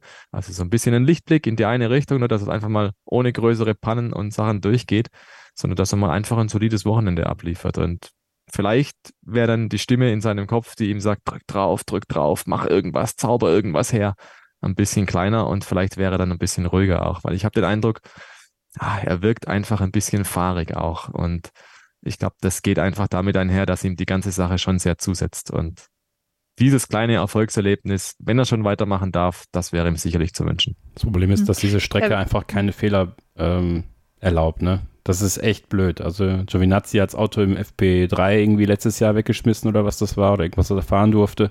FP1, keine Ahnung. Ich glaube FP1 war weggeschmissen. Ja. Äh, Vettel hat sich das Auto schon da kaputt gemacht, äh, weil er es vielleicht ein Stück weit überfahren hat, weil die Strecke ist nicht einfach. Und die Strecke ist auch nicht einfach unter Druck. Und gerade beim Heimspiel, also der Romantiker in mir, äh, der, der Logan Sargent das Beste wünscht tatsächlich, weil ich glaube, das ist auch ein Typ, der hat das Herz am rechten Fleck. Äh, der ist einfach vollkommen überfordert mit der Situation, auch ein Stück weit. Der wünscht sich eine Verlängerung in Austin. Der sagt halt, komm, wir machen es dieses Wochenende fix. Wir sagen hier dieses Wochenende, Logan bleibt, kriegt einen riesen Jubelsturm kriegt ein bisschen Aufwind dadurch vielleicht auch. Ähm, und das wird ihm, glaube ich, Sicherheit geben, weil ich glaube, solange der in der Schwebe hängt und ich weiß, ob er nächstes Jahr fahren kann. Und irgendwie passt es ja auch nicht zusammen. James Fowles sagt einerseits in seinem Williams Verdict Video, äh, wir möchten, dass Logan nächstes Jahr im Auto sitzt. Ja, warum gibt es dann nicht bekannt? Also warum sagt ihr dann nicht einfach, der sitzt nächstes Jahr im Auto? Ihr haltet euch das ja bewusst offen. Also es ist ja wieder diese verquere Welt der Formel 1. So, ja, ich möchte gerne, aber ich kann nicht. So, so, das ist so, ja, dann sag's doch, dann lass ihn doch einfach im Auto nächstes Jahr, dann gib ihm das zweite Jahr. So, er ist kein, er ist kein super schlechter, er ist kein super guter, er ist halt der, der, der klassische in einer Formel 1, in der das Fahrerfeld einfach so stark ist, also in der so viele teilweise Topfahrer, teilweise Übertopfahrer, teilweise äh, Fahrer mit, mit Potenzial ist er einfach der, der so ein bisschen abfällt. Aber Mick Schumacher, und da kann man, finde ich, schon den Vergleich zwischen den beiden irgendwo ziehen, auch wenn Mick Schumacher Titel gewonnen hat in seiner Juniorenkarriere. Mh, mm, hat auch ein zweites Jahr bekommen. Ja, ähm, gut. Mick hat im ersten Jahr nicht so viele Fehler gemacht wie im zweiten, muss man ehrlicherweise sagen. Er hatte auch einen dankbaren Teamkollegen mit Nikita Mazepin, darf man auch nicht vergessen. Aber genauso hat Logan Sargent einen dankbaren Teamkollegen mit Alex Albon. Weil wenn man den Leuten so zuhört und dann hört man so, ja, der ist von den Zeiten, kommt der ja an Alex Albon ran. Das ist eigentlich ein schlechtes Zeichen für Albon, muss man ehrlicherweise sagen, wenn sie das schon sagen müssen. Natürlich sagen sie es, um ihn aufzubauen, oder sagen sie es, weil es wirklich so ist. Und wenn es wirklich so ist, dann heißt es, da ist Potenzial. Und das kann man vielleicht im zweiten Jahr noch ein bisschen mehr rauskitzeln. Mit ein bisschen mehr Verständnis fürs Auto, mit ein bisschen mehr Rückendeckung auch. Und die Rückendeckung hat er. Also das finde ich ist wirklich so. Es ist jetzt nicht so, dass man sagt, boah, ja, der ist irgendwie eine, eine lame Duck, der nur da sitzt, bis er abgeschossen wird, sondern da ist eine gewisse Rückendeckung. Aber dann würde ich mir echt wünschen, komm Williams, dann, dann sagt es. Dann macht es in Austin. Es ist der perfekte Ort dafür. Die All-American Boy, und der ist ja wirklich ein All-American Boy, äh, bekommt wirklich da seine Verlängerung. Und äh, dann wäre ich gespannt darauf, ob er mit dieser Entspanntheit wie vielleicht ein bisschen mehr aus sich rausholen kann, weil das, was Stefan sagt, das trifft einfach auf ihn so zu. Ähm, na, ich habe ihn in Sandford gefragt, ich werde es nicht vergessen. Ich saß in der Pressekonferenz, ich habe ihn gefragt, wie gehst du mit dem Druck um? Also was ist dein, was ist dein Plan? Und er sagte, ja, ich habe einen Plan. Und das fällt halt so ein bisschen hinten über. So, diesen Plan, den sehe ich nicht. So, und vielleicht ist der einzige Plan, der möglich ist, der Plan, den Williams ihm geben muss. Und das ist die Verlängerung für entspannteres Fahren und hoffentlich auch selbstsicheres Fahren. Ja gut, ein freies Training wird ihm wahrscheinlich dann auch nicht wieder zwingend helfen jetzt in, in Austin, wobei man ja sagen muss, in Katar war er trotz nur dieser einen Session ja auch ähm, zumindest phasenweise näher dran an Alex Albon, der die Strecke allerdings auch nicht kannte. Also da hatte er noch keinen Erfahrungsvorteil, das muss man dann vielleicht auch dazu sagen. Aber er hat dann eben in dieser Woche auch eine neue Chance, sich zu beweisen, dann eben vor den Augen des heimischen Publikums. Und wenn wir das Thema Heimspiel am Wickel haben, dann können wir natürlich auch nochmal über Haas als US-Team sprechen, denn die haben ja auch ein großes Update angekündigt. Das gilt auch noch für andere Teams. Deshalb wollen wir gleich auf die technischen Neuerungen auch nochmal genaueres Auge werfen. Das machen wir nach einer kurzen weiteren Unterbrechung. Dann gibt es natürlich auch noch unsere Tipps und wir wollen auch nochmal ganz kurz über die F1 Academy sprechen. Also ja, noch ein bisschen was, was wir hier vorhaben. Bleibt dran und bis gleich hier bei Starting Grid, dem Formel 1 Podcast auf meinsportpodcast.de. Schatz, ich bin neu verliebt. Was? Drüben. Das ist er. Aber das ist ein Auto. Ja, eben. Mit ihm habe ich alles richtig gemacht. Wunschauto einfach kaufen, verkaufen oder leasen. Bei Autoscout24. Alles richtig gemacht. Schön, dass ihr nach wie vor dabei seid hier bei Starting Grid, dem Formel 1 Podcast auf meinsportpodcast.de. Heute mit meinem Co-Moderator Kevin Scheuren, Stefan Ehlen von Formel1.de, de.motorsport.com und motorsporttotal.com und mit mir Sophie Affelt. Wir schauen weiterhin auf das, was uns am kommenden Wochenende in Austin erwartet und das sind, wie schon vor der Pause angedeutet, auch viele Updates. Äh, Stefan, die WM-Entscheidungen, die sind ja schon gefallen, aber auf den Plätzen dahinter geht es ja teilweise noch sehr eng zu. Haben wir vorhin auch schon mal kurz drüber geredet, dass das jetzt auch die Stories sind, mit denen wir uns beschäftigen müssen und da kann natürlich auch das eine oder andere neue Teil vielleicht auch noch einen Unterschied machen am Ende in der WM-Platzierung. Das gilt natürlich auch für Haas, die ja auf dieses große Update-Paket schon seit Wochen hinfiebern, aber auch Mercedes hat neue Teile dabei, genau wie Alpha Tauri, die haben beide einen neuen Unterboden im Gepäck und auch Aston Martin hat was angekündigt. Jetzt konzentrieren sich die Ingenieure zu Hause in den jeweiligen Fabriken ja eigentlich schon seit einiger Zeit auch auf das 2024er Auto. Überrascht es dich deshalb, dass wir jetzt auch zu so einer späten Phase in der Saison doch noch so viele Updates sehen? Vor allem, wenn wir bedenken, dass man jetzt mit den ganzen Sprintwochenenden ja auch nur sehr begrenzte Testzeit hat? Ja und nein, aber nein in Bezug zum Beispiel auf Haas, die mussten mal irgendwas bringen. Das ist ja höchste Zeit geworden und wenn nicht jetzt, wann dann? Also du kannst das Jahr eigentlich schier nicht zu Ende fahren, ohne dass du zumindest mal irgendwas probiert hast, weil und das ist wieder der ganz große Punkt eigentlich, der für alle Teams gilt. Du musst jetzt noch mal was probieren, weil nächstes Jahr die Autos nicht so krass anders sein werden. Das heißt, das, was du dieses Jahr vielleicht testen kannst und für gut oder schlecht befinden, das kannst du natürlich mit rübernehmen dann. Und das ist das alte Lied in der Entwicklung manches baut halt doch aufeinander auf und manches kannst du halt immer noch auf der Rennstrecke am besten proben und nicht im Simulator oder nicht irgendwie CFD am Computer berechnen lassen, sondern diese Korrelation, die ist nach wie vor auch im Jahr 2023 so ein verrücktes Huhn, dass das nicht immer ganz passt. Und insofern glaube ich, alles, was du auf der Rennstrecke testen und verifizieren kannst, ist schon mal gut. Und das werden die Teams machen. Und ich glaube zum Beispiel, ein McLaren hat ein sehr großes Interesse einfach, dass sie jetzt nochmal auf der Strecke alles probieren, um an Red Bull ranzurutschen, weil das auch natürlich psychologischen Effekt hat nochmal. Ne? Ähm, natürlich weiß jeder, Red Bull hat schon lange Sparflamme. Red Bull, die ziehen nicht mehr so unendlich durch. Die wissen auch, die stellen um auf nächstes Jahr. Aber trotzdem wäre es, glaube ich, einfach gut zu wissen, äh, zu wissen, dass man die Bestätigung hat, technisch auf der richtigen Spur zu sein. Und das ist tatsächlich nichts, was gegeben ist in der Saison 2023. Einige Teams waren da ein bisschen auf dem Holzweg unterwegs. Und auch an Aston Martin zum Beispiel, für die wäre es dringend notwendig, dass die so einen Gegenpol schaffen zu dem, was da in der zweiten Saisonphase passiert ist. Nämlich nicht sehr viel, wenn man ehrlich ist. Und auch da wäre es einfach nochmal wichtig, glaube ich, als Rückmeldung an die Ingenieure, dass man die Kurve kriegt und nicht, dass es nachher heißt, wie bei Franz Toast und Alpha Tauri, vertrauen man den Ingenieuren nicht mehr sondern einfach die Bestätigung zu haben, ja, das, was wir tun, hat Sinn und Verstand. Und gerade einfach Richtung Winterpause, dass es da in geordneten Bahnen verläuft. Und das ist wahrscheinlich so der Hauptzweck dieser Updates jetzt nochmal. Einerseits zu gucken, kommen wir dahin mit dem, was wir uns so vorgenommen haben und andererseits mal jeder Platz, den man jetzt noch gewinnen kann, der ist natürlich auch bares Geld wert. Und ich glaube, für Haas geht es auch ein bisschen ums Image, ne? dass man halt nicht immer einfach nur einmal ein Auto raushustet und damit muss man dann 23 Rennen fahren, sondern dass halt doch auch ein bisschen Entwicklung betrieben wird. Die haben ein anderes Konzept, haben der Kevin und ich im Rückspiegel schon mal besprochen. Es ist Formel 1 auf Sparflamme, aber trotzdem muss man, glaube ich, schon auch einfach ein bisschen zeigen, es ist halt Formel 1 und da gehören auch manchmal ein paar neue Teile dazu und also das ist bitter notwendig, glaube ich. Und eigentlich muss man sagen, Gene Haas müsste da vielleicht auch nochmal ein bisschen Druck machen, dass es halt nicht nur das eine große Update gibt, sondern ein paar mehr.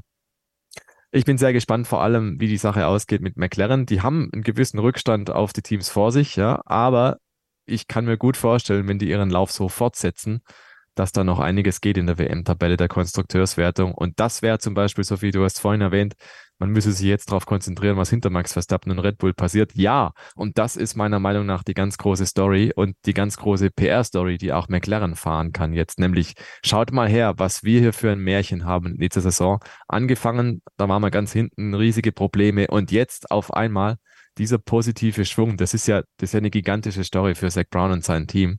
Und diese Story, die wollen die unbedingt zu Ende schreiben und nach Möglichkeit noch weiter nach vorne kommen in der WM.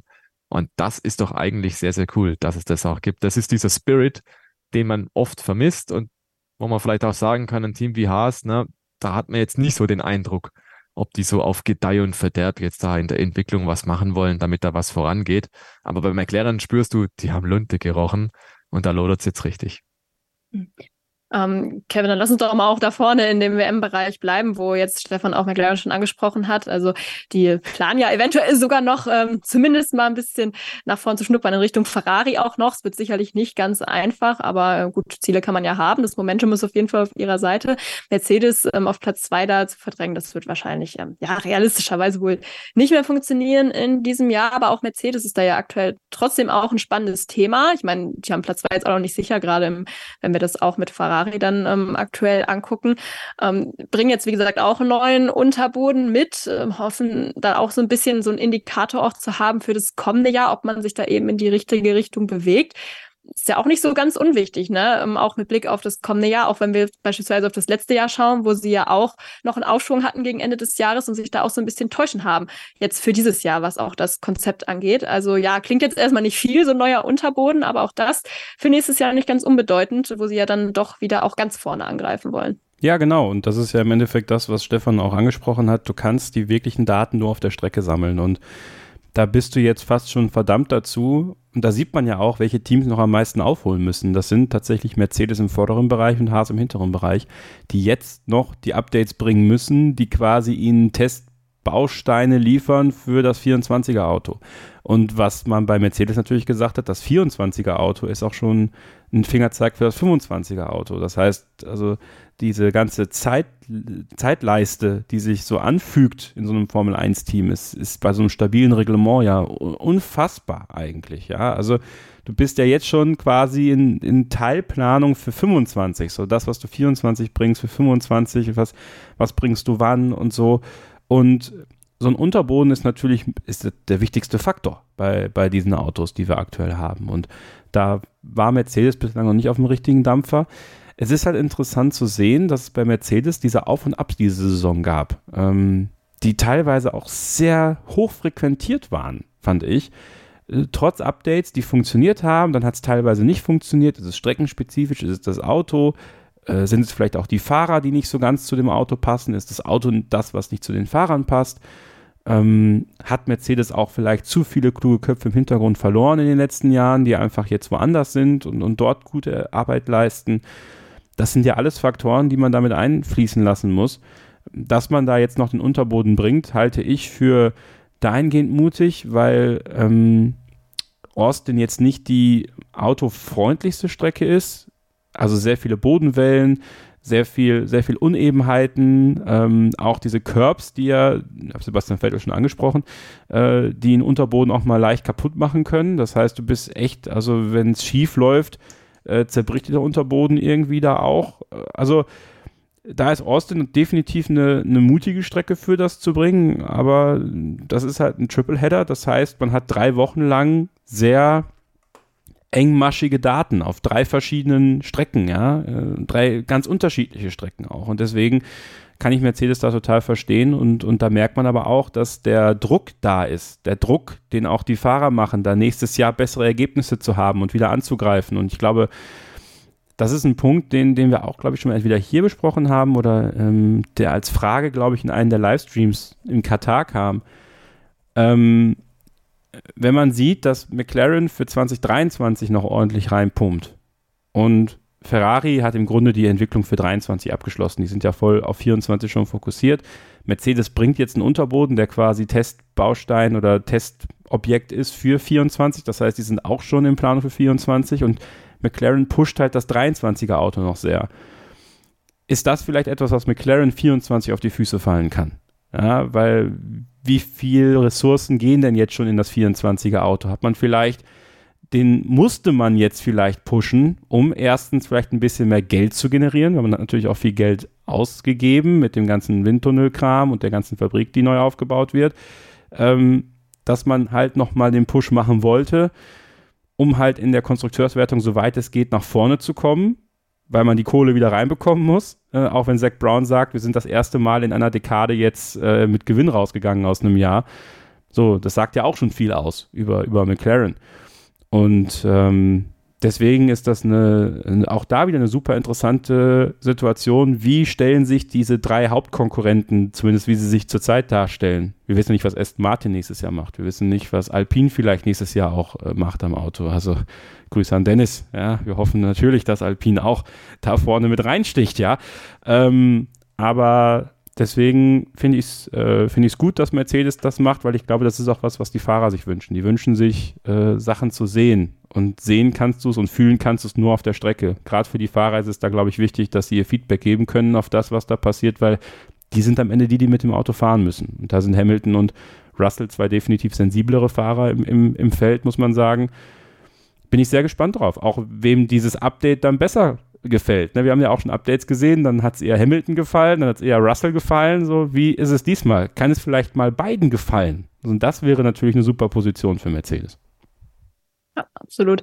Dann um da den Kreis nochmal ähm, zu schließen und doch nochmal dann wieder nach hinten zu gehen, ähm, Stefan, dahin, wo wir angefangen haben, nämlich eben mit Haas, weil wie gesagt, auch da geht es eben noch um einige WM-Positionen, ähm, ja, eher im negativen Sinne allerdings. Ich meine, die wurden jetzt auch überholt von Alfa Romeo im letzten Rennen in Katar. Da haben die Schweizer ja beide Autos in die Punkte gebracht am Sonntag und sind damit an Haas dann vorbeigezogen und sind jetzt eben auf Platz 8 in der Konstrukteurs-WM. Ähm, ja, wie wichtig ist es dann auch für Haas, dass diese Updates jetzt auch kurzfristig funktionieren? Funktionieren. Also Günther Steiner hat auch angedeutet, ja, es ist das größte Update, das Haas je gebracht hat. Nicht in diesem Jahr, sondern seit dem Einstieg 2016. Also wirklich, ja, große Erwartungen, die er da auch schürt. Ähm, und man muss auch sagen, also ja, auch Alpha Tauri bringt eben Updates, hatte ich auch schon erwähnt, die aktuell noch sieben Punkte hinter Haas sind auf Platz zehn, aber auch da läuft Haas ja noch Gefahr, dass sie eventuell noch die rote Laterne in die Hand gedrückt bekommen. Also wie wichtig ist es, dass sie sich da vielleicht eher noch wieder nach vorne orientieren können, ähm, gerade was dann auch den finanziellen Gewinn auch angeht für die kommenden Jahre oder für das kommende Jahr dann erstmal. Ja, ich glaube, das ist sehr wichtig, aber ich glaube, die Erfahrung lehrt auch, dieses Verständnis über die neuen Teile und die Updates, das gibt es nicht an einem Rennwochenende einfach so auf dem Silbertablett serviert, sondern einige Teams tun sich da tatsächlich schwer. Und dann kommen immer diese Worte, die Updates zum Arbeiten zu bringen oder zum Funktionieren zu bringen. So wird es immer genannt in den Presseaussendungen und in den Medienrunden. Und das hat teilweise auch Top-Teams erwischt. Ne? Und dann stelle ich mir wiederum die Frage, ein Team wie Haas, das tatsächlich eine halbe oder dreiviertel Saison damit zubringt, das aktuelle Auto zu verstehen, zu wissen, wo sind denn eigentlich die Schwächen und wo sind eigentlich die Problemzonen und die dann zu beheben und zu lösen, da tue ich mich wirklich schwer damit zu glauben, dass die in einem Rennwochenende da die neuen Teile ranschrauben und zack, juhu, fährt der Haas auf einmal in den Top Ten und zwar konstant. Unrealistisch aus meiner Sicht. Und ich gehe eher davon aus, ja, das ist jetzt gut, dass sie das bringen, aber bis das dann wirklich seine Wirkung entfaltet, falls es die erhoffte Wirkung auch entfaltet, auch da, weiß ich nicht, die jüngere Historie sagt bei Haas eigentlich, allzu viel läuft da nicht zusammen technisch. Ist einfach so, ne? sonst wären sie deutlich weiter vorne, sonst würde es deutlich besser funktionieren, sonst hätten sie ihre Probleme deutlich früher in den Griff gekriegt.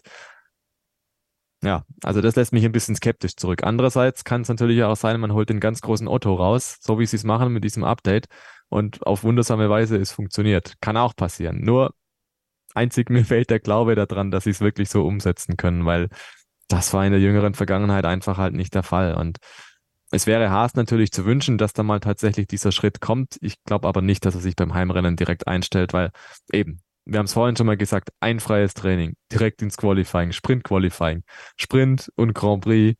Also das kann nichts anderes sein in Austin als eine erweiterte Testfahrt, weil unter realistischen Bedingungen, du wirst dieses Setup nicht so schnell verstehen, als dass es wunderbar funktioniert. Das geht gar nicht in dieser kurzen Zeit.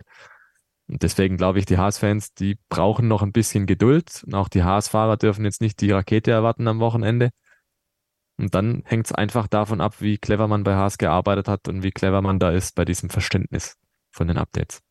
Sie bringen ja auch eine Sonderlackierung mit nach Austin, genauso wie Sonderrennanzüge. Kevin, ich äh, wette, du hast es schon gesehen. Wie gefällt es dir so? Ja, Stars in Stripes Forever, ne?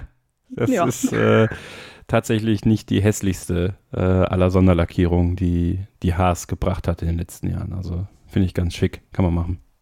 Ja, sehr gut. Vielleicht bringt es ja Glück. Who knows? Das wäre ja zumindest aus deutscher Sicht ähm, ganz Scheiß Statement von mir, ne? Ja. Nicht die hässlichste aller Lackierungen, aber auch nicht die schönste aller Lackierungen, obwohl ich wüsste jetzt nicht, was bei Haas die schönste Lackierung aller Zeiten war. Also von daher, ähm, ja, ist doch toll. William Story enters the chat. Oh ja, stimmt, stimmt. Die Rich Energy Lackierung, die war cool. Die ich war echt cool. cool. Ja, ja, die war cool. Rich okay. Energy jetzt ja bald bei Reading FC in der sind die Premier League? Weiß ich gar nicht, ob die Premier League sind oder ob die irgendwo Championship spielen. Auf jeden Fall ist William Story wieder seine Story am Schreiben.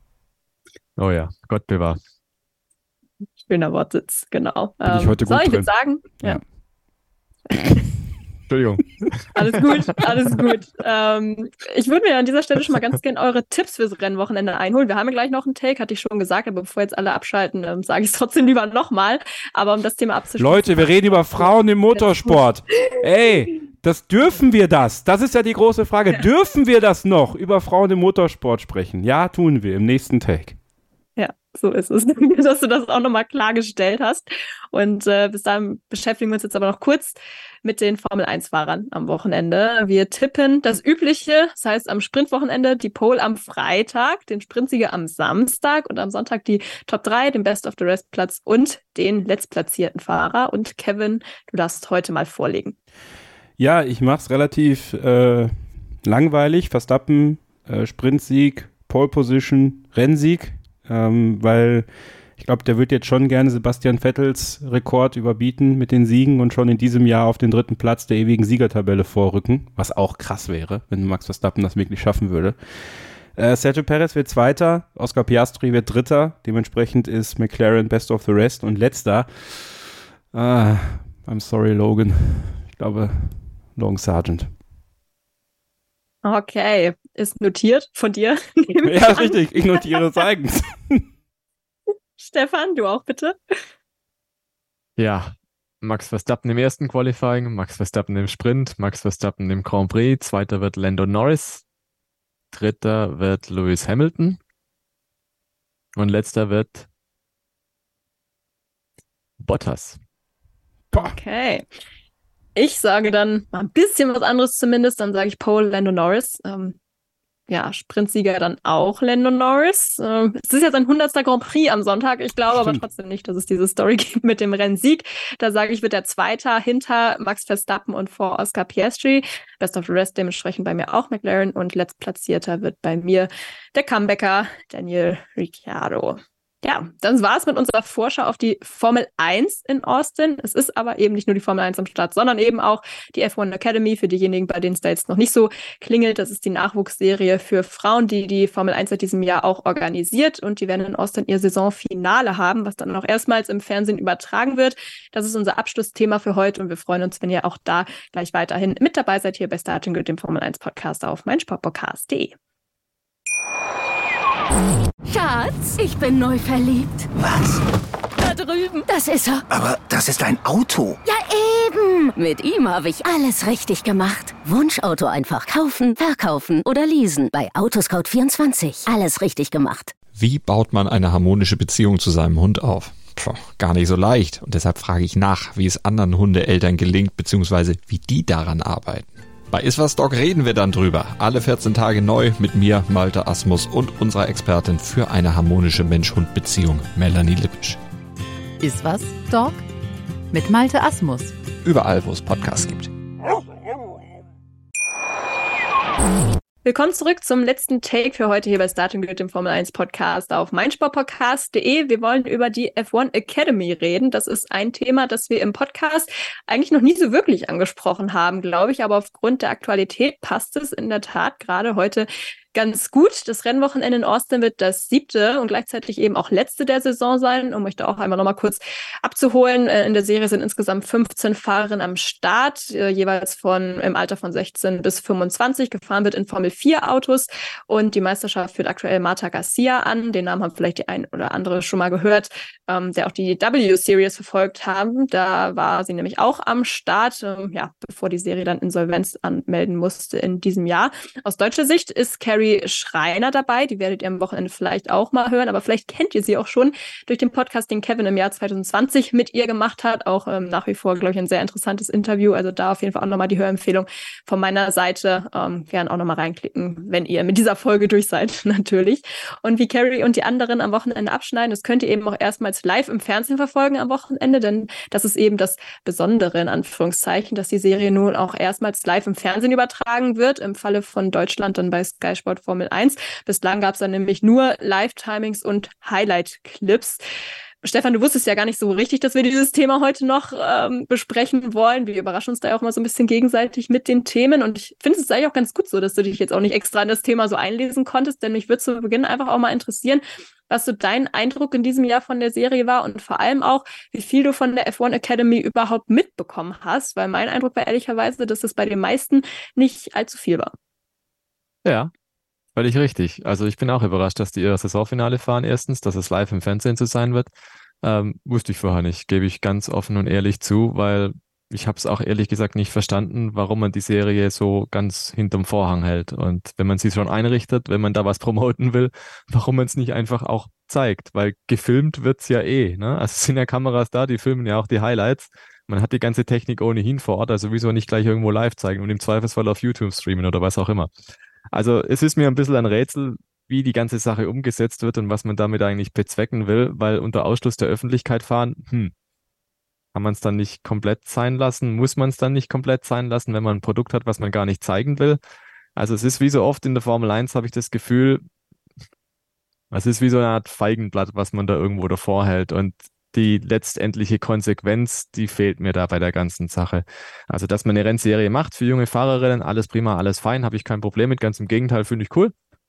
Aber dann macht's doch gescheit. Also, wenn jemand die Möglichkeit hat, wenn jemand eine Plattform hat, sowas umzusetzen, dann ist es doch die Formel 1, oder? Unter dem Dachmantel der FIA, also da kann man doch Sachen machen. Aber das, wie es da gemacht wird, das ist halt extrem stiefmütterlich und erinnert mich halt an so Sachen wie Race S1, ähm, die ganzen Kampagnen, die da gemacht wurden, was halt auch so Lippenbekenntnisse waren. Ja, wir tun doch, ja, wir machen doch, ne? Dass man auf Rückfrage halt immer sagen kann, ja, schaut her, da haben wir doch was. Wir haben doch die F1 Academy, sieht nur keiner, weiß nur keiner, hört nur keiner davon was, aber sie ist da. Sie ist da und das ist das, was die Formel 1 dann tut. Und da denke ich mir, ja, toll, großartig. Ähm, insofern schön, dass sich da endlich mal was ändert, dass die äh, jungen Damen dann auch mal Fernsehzeit kriegen, weil ich glaube, darum geht's. Motorsport muss doch erlebbar sein. Und Motorsport, das musst du zeigen, das musst du sehen, damit du weißt, was es ist. Aus Highlights geht nicht hervor, was sind das für Rennen? Was haben die Leute da fahrerisch drauf? Da musst du einfach ein Rennen sehen können und selber dir eine Meinung bilden können, was waren jetzt da Highlights? Gab es überhaupt Highlights? Und wie, wie ist es da? Wie ist die Dynamik in so einem Rennen? Und da habe ich halt für mich bisher immer den Eindruck gehabt, irgendwie traut man sich da selber nicht, dieses Projekt irgendwo ins Scheinwerferlicht zu stellen. Die Gründe darüber kann man nur spekulieren, aber meiner Meinung nach war das der falsche Weg. Wenn man wirklich so ein Thema präsentieren will, wenn man wirklich sagen will, hey, wir bauen da was Neues auf, dann muss man auch dazu stehen. Und dieses dazu stehen hat mir bisher einfach gefehlt. Also auch Präsenz auf Social Media schön und gut, ja, aber auch so kleine Mädchen, wenn wir da beim Thema Vorbilder sind, die sind ja nicht auf Instagram unterwegs mit sechs Jahren, also hoffentlich noch für eine ganze Weile nicht, ja. Ähm, man weiß ja heutzutage auch nicht, aber im Normalfall sollte das nicht so sein, ähm, sondern die kommen vielleicht auch eher drauf, wenn sie es eben mit den Eltern im Fernsehen gucken oder wie auch immer, so wie es dann halt klassischerweise irgendwie der Fall ist, Kevin. Ähm, und ich hatte auch so ein bisschen das Gefühl von außen, dass das Projekt ein bisschen stiefmütterlich noch behandelt wurde in diesem Jahr. Hast du auch den Eindruck, dass man da Chancen liegen hat lassen in diesem ja, in dieser Debütsaison? Also ich habe mal irgendwann gehört, dass es einfach ganz lapidare Gründe hatte. Ähm, man muss nochmal die Zeit ein bisschen zurückdrehen. Die W-Series ist ja sehr spontan pleite gegangen. Also es war zwar ein siechender Verfall, aber dass es dann, äh, dann doch so schnell ging, hat viele überrascht. Ähm, auch die, die Teilnehmerinnen und die, die im Hintergrund gearbeitet haben.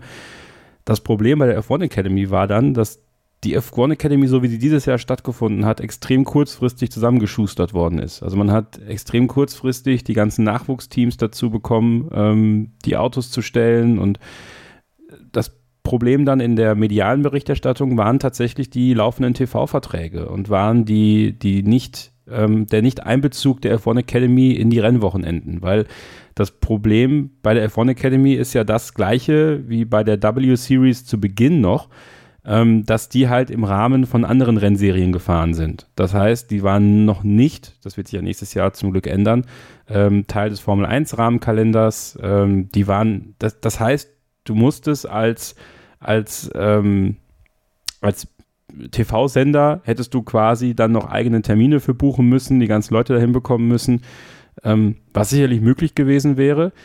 Da wiederum stand sich, glaube ich, die Serie selber im Weg, dass sie halt F1 Academy ist. Das heißt, sie ist Teil der Formel 1. Das heißt, die Formel 1 möchte natürlich auch das meistmögliche Geld daran verdienen, dass eben die TV-Stationen das noch mit in ihre Verträge mitnehmen. Ähm, was ja zu skurrilen Situationen geführt hat, dass die Rennen nicht mal auf den Videoleinwänden an den Strecken gezeigt worden sind, weil sie eben die Rechte nicht daran hatten, äh, weil diese Rechte eben dann bei Liberty äh, lagen in dem Moment. Ja, man kann echt darüber streiten, dass, dass, dass das nicht klug war für die erste Saison der F1 Academy. Wenn man jetzt drauf zurückblickt, ähm, könnte es aber dann nächstes Jahr umso besser laufen, wenn man ehrlich ist. Ähm, weil man stelle sich jetzt mal vor, man hat es so kurzfristig gemacht, es wäre irgendwie zu super vielen Pannen gekommen, was auch immer. Es waren ja wirklich offenbar echt teilweise hochklassige Rennen, die die, die, die Frauen da gefahren sind. Um, das natürlich schade ist, dass wir die nicht gesehen haben, was aber gleichzeitig dafür gesorgt hat, dass sie ein Jahr im Grunde üben konnten. Ja, also dass man ein Jahr den ganzen Prozess einfach ans Laufen bekommen konnte und man nächstes Jahr mit der größeren Einbindung durch die Formel 1, durch die Teams, die dazukommen, dann die Möglichkeit hat, einen ganz großen Aufschlag zu machen. Nennen wir es also im Grunde genommen eine, ein Soft Opening äh, der F1 Academy in diesem Jahr. Wenn wir es nicht so wenn wir es nicht so ketzerisch bezeichnen wollen, als äh, man hat es stiefmütterlich behandelt, man, man hat einen Fehler gemacht, äh, sondern wir versuchen das jetzt mal positiv zu drehen. Wir versuchen das jetzt mal positiv zu sehen und zu sagen, nächstes Jahr hat die Formel 1 eine Verantwortung, die F1 Academy in ein Rampenlicht zu stellen, das besonders ist das den Frauen die Möglichkeit gibt, eine Bühne zu bekommen, die sie verdienen, für die Leistung, die sie erbringen. Wir haben wirklich teilweise herausragende Fahrerinnen, junge Fahrerinnen im Feld. Wir haben Mechanikerinnen, Ingenieurinnen, die dort arbeiten. Das ist ein ganz, ganz wichtiges Projekt. Ja, das ist ja auch das, äh, was du mit Dalia Ramos besprochen hast letzte Woche hier bei uns äh, in der Sonderausgabe zu Frauen im Motorsport. Dass es um so viel mehr geht als nur die reine Fahrerin, es muss ja nicht jeder fahren. Aber wichtig ist, es gibt Jobs in der Formel 1 oder es gibt Jobs in der F1 Academy, wo du üben kannst, wo du eine Übungsfläche bekommst, die dich dann für andere Teams interessant macht. Und da die Formel 1 Teams mitarbeiten, sehen sie direkt, sehen sie direkt, dass du fähig bist und wirst vielleicht dann in ein Formel 1 Team kommen mit deiner Fähigkeit, mit dem, was du leisten kannst. Und ich finde, das ist eine ganz tolle Plattform. Und ähm, ich glaube, dass man hat ja heute auch bekannt gegeben, dass American Express äh, ein großer Partner wird von der F1 Academy nächstes Jahr. Das heißt auch schon mal da ein weltweit agierendes Unternehmen, was sich damit hinterklemmt. Ja, ähm, es geht viel um Promotion, es geht viel um PR. Man hat dieses Jahr vieles nicht richtig gemacht. Aber ich möchte dem Ganzen echt eine Chance geben, weil ich habe mit Carrie Schreiner darüber gesprochen, als sie am Nürburgring war. Und ähm, sie ist begeistert davon, von dieser Chance, die sie bekommen hat. Also, wenn ihr euch nochmal an 2020, wenn ihr euch in diese Ausgabe nochmal zurückerinnert, da hat sie eigentlich der Formel 1 Tschüss gesagt schon. Ne? Also da ging es nicht mehr darum, dass sie Formel 1 fahren wird, aber als sie die Chance bekommen hat, in die F1 Academy zu kommen bei ART, das hat ihr nochmal neuen Auftrieb für die Idee gegeben. Ja, und äh, sie hat selber gesagt, es ist eine tolle Chance, die ich da bekommen habe, ein tolles Fahrerinnenfeld ähm, hochqualitatives Team, ähm, wirklich eine tolle Erfahrung für mich. Sie möchte nächstes Jahr gerne weiterfahren in der F1 Academy. Die Frage ist, kann sie weiterfahren? Wird sie nochmal einen Anschlussvertrag bekommen?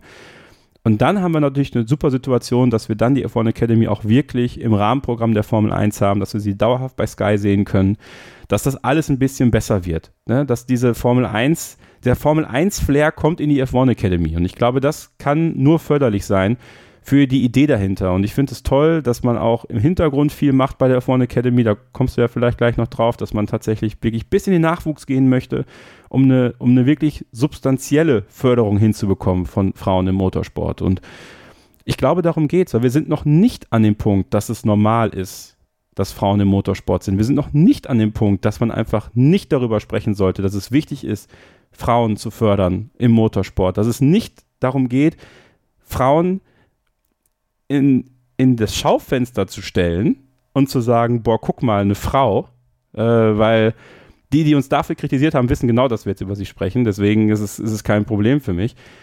Sondern es geht uns darum, wenn wir sowas machen, und es gibt ja Initiativen, Females im Motorsport zum Beispiel auch, die ganz viele breite Bereiche abdecken. Das zieht sich nicht nur in die Formel 1 Teams, das zieht sich bis in den Formel 1 Journalismus. So zum Beispiel auch mal, ja. Dass es viele Bereiche gibt, in denen Frauen in die Formel 1 kommen können, wenn sie denn den Wunsch haben, das zu tun. Und einfach zu zeigen, es gibt verschiedene Jobs, es gibt verschiedene Möglichkeiten, das zu tun. Und das muss man leider noch im Jahr 2023 sehr bewusst auch äußern, ja, weil ich glaube, ganz viele vielleicht entweder trauen sie sich nicht, denken, ah, ich schaffe das nicht. Nee, jeder kann das schaffen. So jeder kann kann versuchen, diesen Weg zu gehen und da finde ich das ganz wichtig, dass man da auch ähm, ja, dieses breite Spektrum nutzt und diese Möglichkeiten nutzt, die die F1 Academy in Partnerschaft mit der Formel 1 dann nächstes Jahr auch bieten kann. Und ähm, das sieht man in ganz vielen anderen Rennserien auch. In Le Mans redet keiner darüber, äh, dass das was unter außergewöhnlich ist, ist, dass da ein reines Frauenteam mit dabei ist, die erfolgreich sind, die beliebt sind. Da wollten die Leute genau zu der Box wollten die Leute. Die haben sich das Auto angesehen, die wollten wissen, wie das Team funktioniert. Ja, GT Competition äh, bei den 24 Stunden am Nürburgring, auch mit Carrie Schreiner, auch ein reines Frauenteam. Das, das ganze Team besteht aus Frauen, die wirklich hart arbeiten für den Erfolg und die alle verschiedene Aufgaben haben. Da geht es nicht nur um die Fahrerin, sondern um vieles drumherum. Und ja, ich finde es einfach wichtig, ähm, dass die Grundidee der W-Series jetzt einen professionellen Anstrich bekommt, weil die W-Series war für mich unprofessionell. Die W-Series war für mich ein schlechter Versuch wie man das machen wollte, was man jetzt macht. Und die F1 Academy hat ein anderes Standing, alleine wie sie aufgebaut wird durch die Formel 1, durch Stefano Domenicali. Und die Formel 1 hat eine Verantwortung, diese F1 Academy vernünftig zu promoten. Und ich äh, hoffe einfach, dass das nächstes Jahr viel, viel besser wird. Und ich glaube, dass äh, ja, dass wir uns auch die Zeit nehmen werden, äh, auch über die F1 Academy dann, dann auch zu sprechen hier im Podcast. Weil das Problem ist halt wirklich, wir konnten nicht viel sehen. Also was, was sollen wir über Highlights? Wir können schlecht über Highlights sprechen. Ich muss ein ganzes Rennen sehen, um es einschätzen zu können. So, und deswegen, äh, ja, Soft Opening 2023 und Grand Opening 2024 und ich freue mich drauf.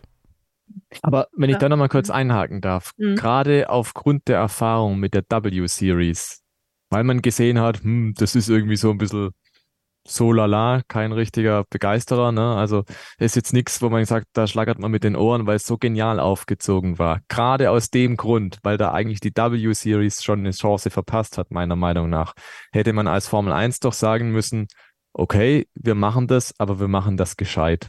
Wir machen das, wir haben ja keinen Druck, aber den Druck haben sie sich im Prinzip selber gemacht, indem sie F1 in den Namen gesetzt haben das ganz groß rausgehauen haben, wieder mal mit äh, als Monstranz vor sich hergetragen, ne? wir tun, wir machen, wir tun. Äh, was macht ihr eigentlich dann? Da kommt halt dann nichts. Das war meiner Meinung nach ein Rieseneigentor und möglicherweise halt was, was die ganze Sache ein bisschen zurückwirft. Das ist halt schade, weil gut gemeint ist nicht immer gut gemacht. Und ich glaube tatsächlich, dass das Jahr 2023 vielleicht als Soft Opener dienen kann, wenn man es wohlwollend betrachtet. Die andere Seite wäre natürlich, es war halt ein Griff ins Klo und ja, schadet der ganzen Sache eigentlich mehr, weil halt der, äh, der F1 Academy jetzt auch so ein bisschen der Charakter anhaftet. Die trauen sich nicht zu zeigen, das ist kaum irgendwo zu sehen, so gut kann es ja nicht sein, man hat ja nie was gehört. Also das ist so ein bisschen das Problem, wo bei der W-Series das Problem war, dass da halt auch nichts passiert, ne? dass die Jamie Chadwick einfach Meister wird und Meister wird und Meister wird oder Meisterin. Und am Ende ist halt sie trotzdem nur Williams Testfahrerin und es geht halt immer weiter. Also diese, diese Botschaft, die auch dabei transportiert wird, mit der F1 Academy im ersten Jahr ist halt meiner Meinung nach leider eine fatale. Und das hätte man halt tunlichst vermeiden sollen. Und da denke ich mir doch bei der ganzen geballten Erfahrung der Formel 1, hätte es da nicht jemand gegeben, der gesagt hat, Freunde, lasst uns mal einen guten Plan machen, bevor wir da irgendwie reinschießen. Aber ich sehe da auch tatsächlich viele Parallelen zur großen Formel 1 da sind auch immer glorreiche Ideen äh, im Anzug und nicht jede davon ist so toll umgesetzt. Also man kann nicht alles immer richtig machen, auch um Gottes Willen, das geht auch nicht. Und manchmal weiß man vorher nicht, wie alles laufen wird und manchmal hat man auch nicht alles in der Hand, um das alles so richtig umzusetzen. Aber ich meine nur, wo ein Wille wäre, hätte man wahrscheinlich Mittel und Wege gefunden, das auch gescheit umzusetzen. Das wäre zumindest meine Erwartung an ein Produkt, in dem F1 auftaucht. Hm. Ist ja auch aus Sponsorensicht eigentlich interessant in Anführungszeichen. Ja, ich meine, die äh, Formel 1 unterstützt die Fahrerin auch mit 150.000 Euro pro Saison, was das Finanzielle angeht, aber der Rest kommt dann eben teilweise von den Teams, aber eben durch Großteil auch von den Sponsoren.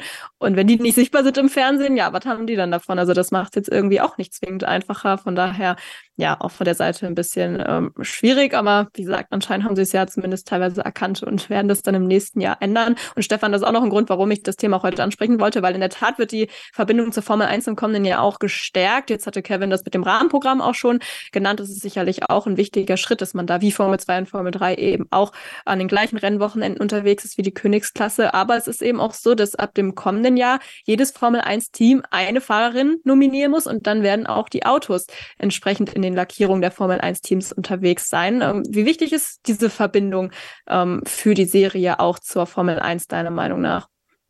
Wahrscheinlich das Wichtigste, was sie machen können, meiner Meinung nach, weil das Plakative, da fährt ein kleiner Ferrari, da fährt ein kleiner Mercedes, das ist halt da, der Wiedererkennungswert ist unfassbar groß.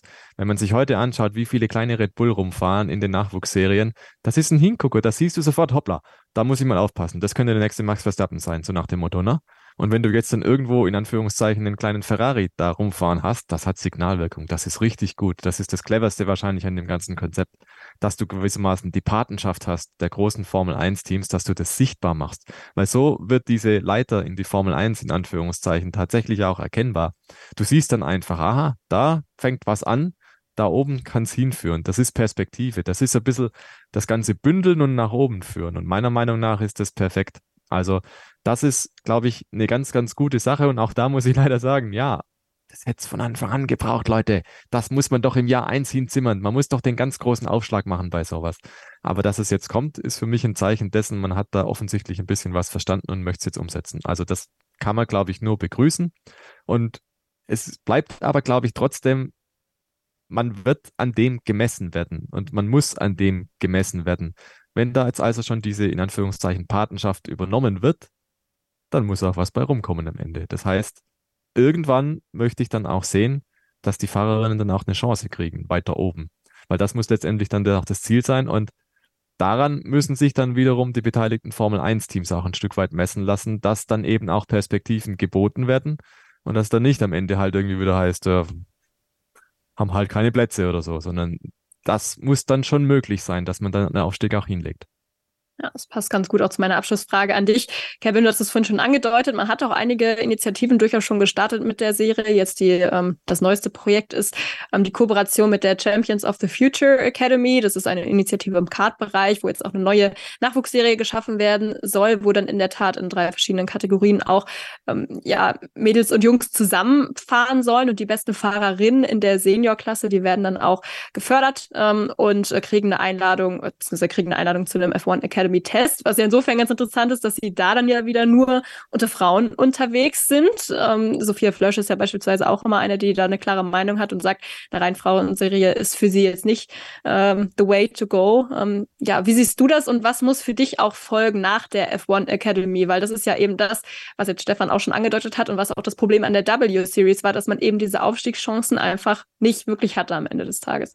Also ich finde, was man halt äh, leisten muss, wenn man sagt, die ersten drei Seniorinnen haben ja, glaube ich, die Chance, äh, mhm. äh, über diese Nachwuchsserie einen F1 Academy Test zu bekommen, also von der Kart-Serie ausgehend. Ähm, und überhaupt, also um das nochmal zu sagen, dass man erstmal gemischt fährt, halte ich für vollkommen vernünftig. So ist es ja im Jugendfußball zum Beispiel auch. Da spielst du ja auch erstmal eine ganze Zeit lang als Mädchen auch mit den Jungs und äh, das finde ich gut. Ähm, ich denke, das muss eh der Weg sein. Ja, am Ende äh, ist die große Weltmeisterschaft, sind die großen ähm, sind die großen äh, Rennserien eh voll besetzt mit Männern. Ähm, und, und da würde ich mir gerne noch ein breiteres Frauenfahrerfeld wünschen, äh, weil ich glaube, dass die es auch auf dem Kasten haben, ja. Und ähm, dass man denen dann eben den F1 Academy Test gibt, so muss es eben dann auch für die F1 Academy sein, dass, finde ich, die ersten drei Platzierten der F1 Academy die Möglichkeit bekommen, beim Formel 3 Test mit dabei zu sein äh, und die Möglichkeit bekommen, sich zu beweisen, weil ich glaube, dass das das Wichtige sein wird, ähm, dass die eben in diesem Testumfeld sind und zeigen können, dass sie mit dem Formel 3 Auto in der Lage sind, die Zeiten zu fahren, die sie interessant machen für die Teams. Und dann ähm, sprechen wir wieder darüber, dass die Subventionierung der FIA bzw. der Formel 1 ein Stück weit weitergehen muss. Vielleicht nicht für die ersten drei, aber zumindest für die Weltmeisterin, äh, für die Meisterin, äh, ist ja keine Weltmeisterin, aber für die Meisterin, dass man da einen Weg findet, ihr äh, die Möglichkeit zu geben, ähm, mit einem finanziellen Paket oder mit Sponsoren von der Formel 1 zum Beispiel. Also deswegen meiner die F1 Academy Meisterin ein Jahr lang von American Express wegen meiner äh, gesponsert wird und sie die Chance bekommt, äh, in, der, in der Formel 3 zu fahren. Und äh, dass das hoffentlich dann noch mehr Sponsoren äh, heranzieht, die ihr dann und helfen. Genauso wie den anderen Fahrerinnen natürlich auch. Wird es einen perfekten Weg geben? Ich glaube nicht. Den gibt es aber weder für Männlein noch für Weiblein. Ich glaube aber einfach, dass die, die Chancengleichheit größer ist, wenn natürlich die Möglichkeiten da sind, äh, fahren zu können. Und die Möglichkeiten bestimmen sich eben in den meisten Fällen nicht über die Qualität des Fahrers oder der Fahrerin, sondern über den Geldbeutel. Und ähm, solange, äh, also diese, diese Jugendinitiative, äh, die sie machen, das soll den Geldbeutel erleichtern und das finde ich eigentlich eine sehr sinnvolle Jugendinitiative. Äh, und gleiches würde ich mir dann auch wünschen mit den Aufstiegsmöglichkeiten von der F1 Academy eben in den Fluss der Formel 1. Und äh, ab dann irgendwann, also es soll nicht darum gehen, äh, finde ich, weil das wäre auch nicht richtig, ähm, äh, der Frau quasi den Supervorteil zu geben und zu sagen, okay, wir ebnen dir jetzt komplett den Weg in die Formel 1, weil ich glaube, das möchte die Fahrerin auch gar nicht in dem Moment, weil die möchte sich dann beweisen und das sollte man noch nicht und das gilt auch für, für eigentlich für Männlein und Weiblein in dem Fall auch. Aber ähm, gerade für den ersten Schritt in diesen in dieses Fiedersystem, sage ich mal, wäre es, glaube ich, wichtig, dass man da eine Erleichterung verschafft oder dass man eine, eine Ebene bringt, äh, in der zumindest die ersten drei die Chance haben, sich in einem Test zu beweisen und dann, äh, dann schaut man weiter. Und ich glaube, dass ähm, sich dann die ersten drei bei einem starken F1 Academy Fahrerinnenfeld nicht verstecken müssen vor dem ein oder anderen Formel 3 Nasenbohrer, der da rumfährt und äh, vielleicht nicht gerade der Crack ist, ja. Und ähm, da auch den einen oder anderen ausschalten kann. Also von daher äh, würde ich das gerne sehen. Kompetitives Feld. Ähm, Einbindung der, der Teams ist ganz, ganz wichtig und dann eben auch die Aufstiegsmöglichkeiten zu finden, eben auch über äh, ein finanzielles Paket, was ihnen hilft, ähm, dann den nächsten Schritt in die Formel 3 zu gehen. Und dann geht es um Leistung und ich glaube, dass sich dann Leistung auch durchsetzen kann.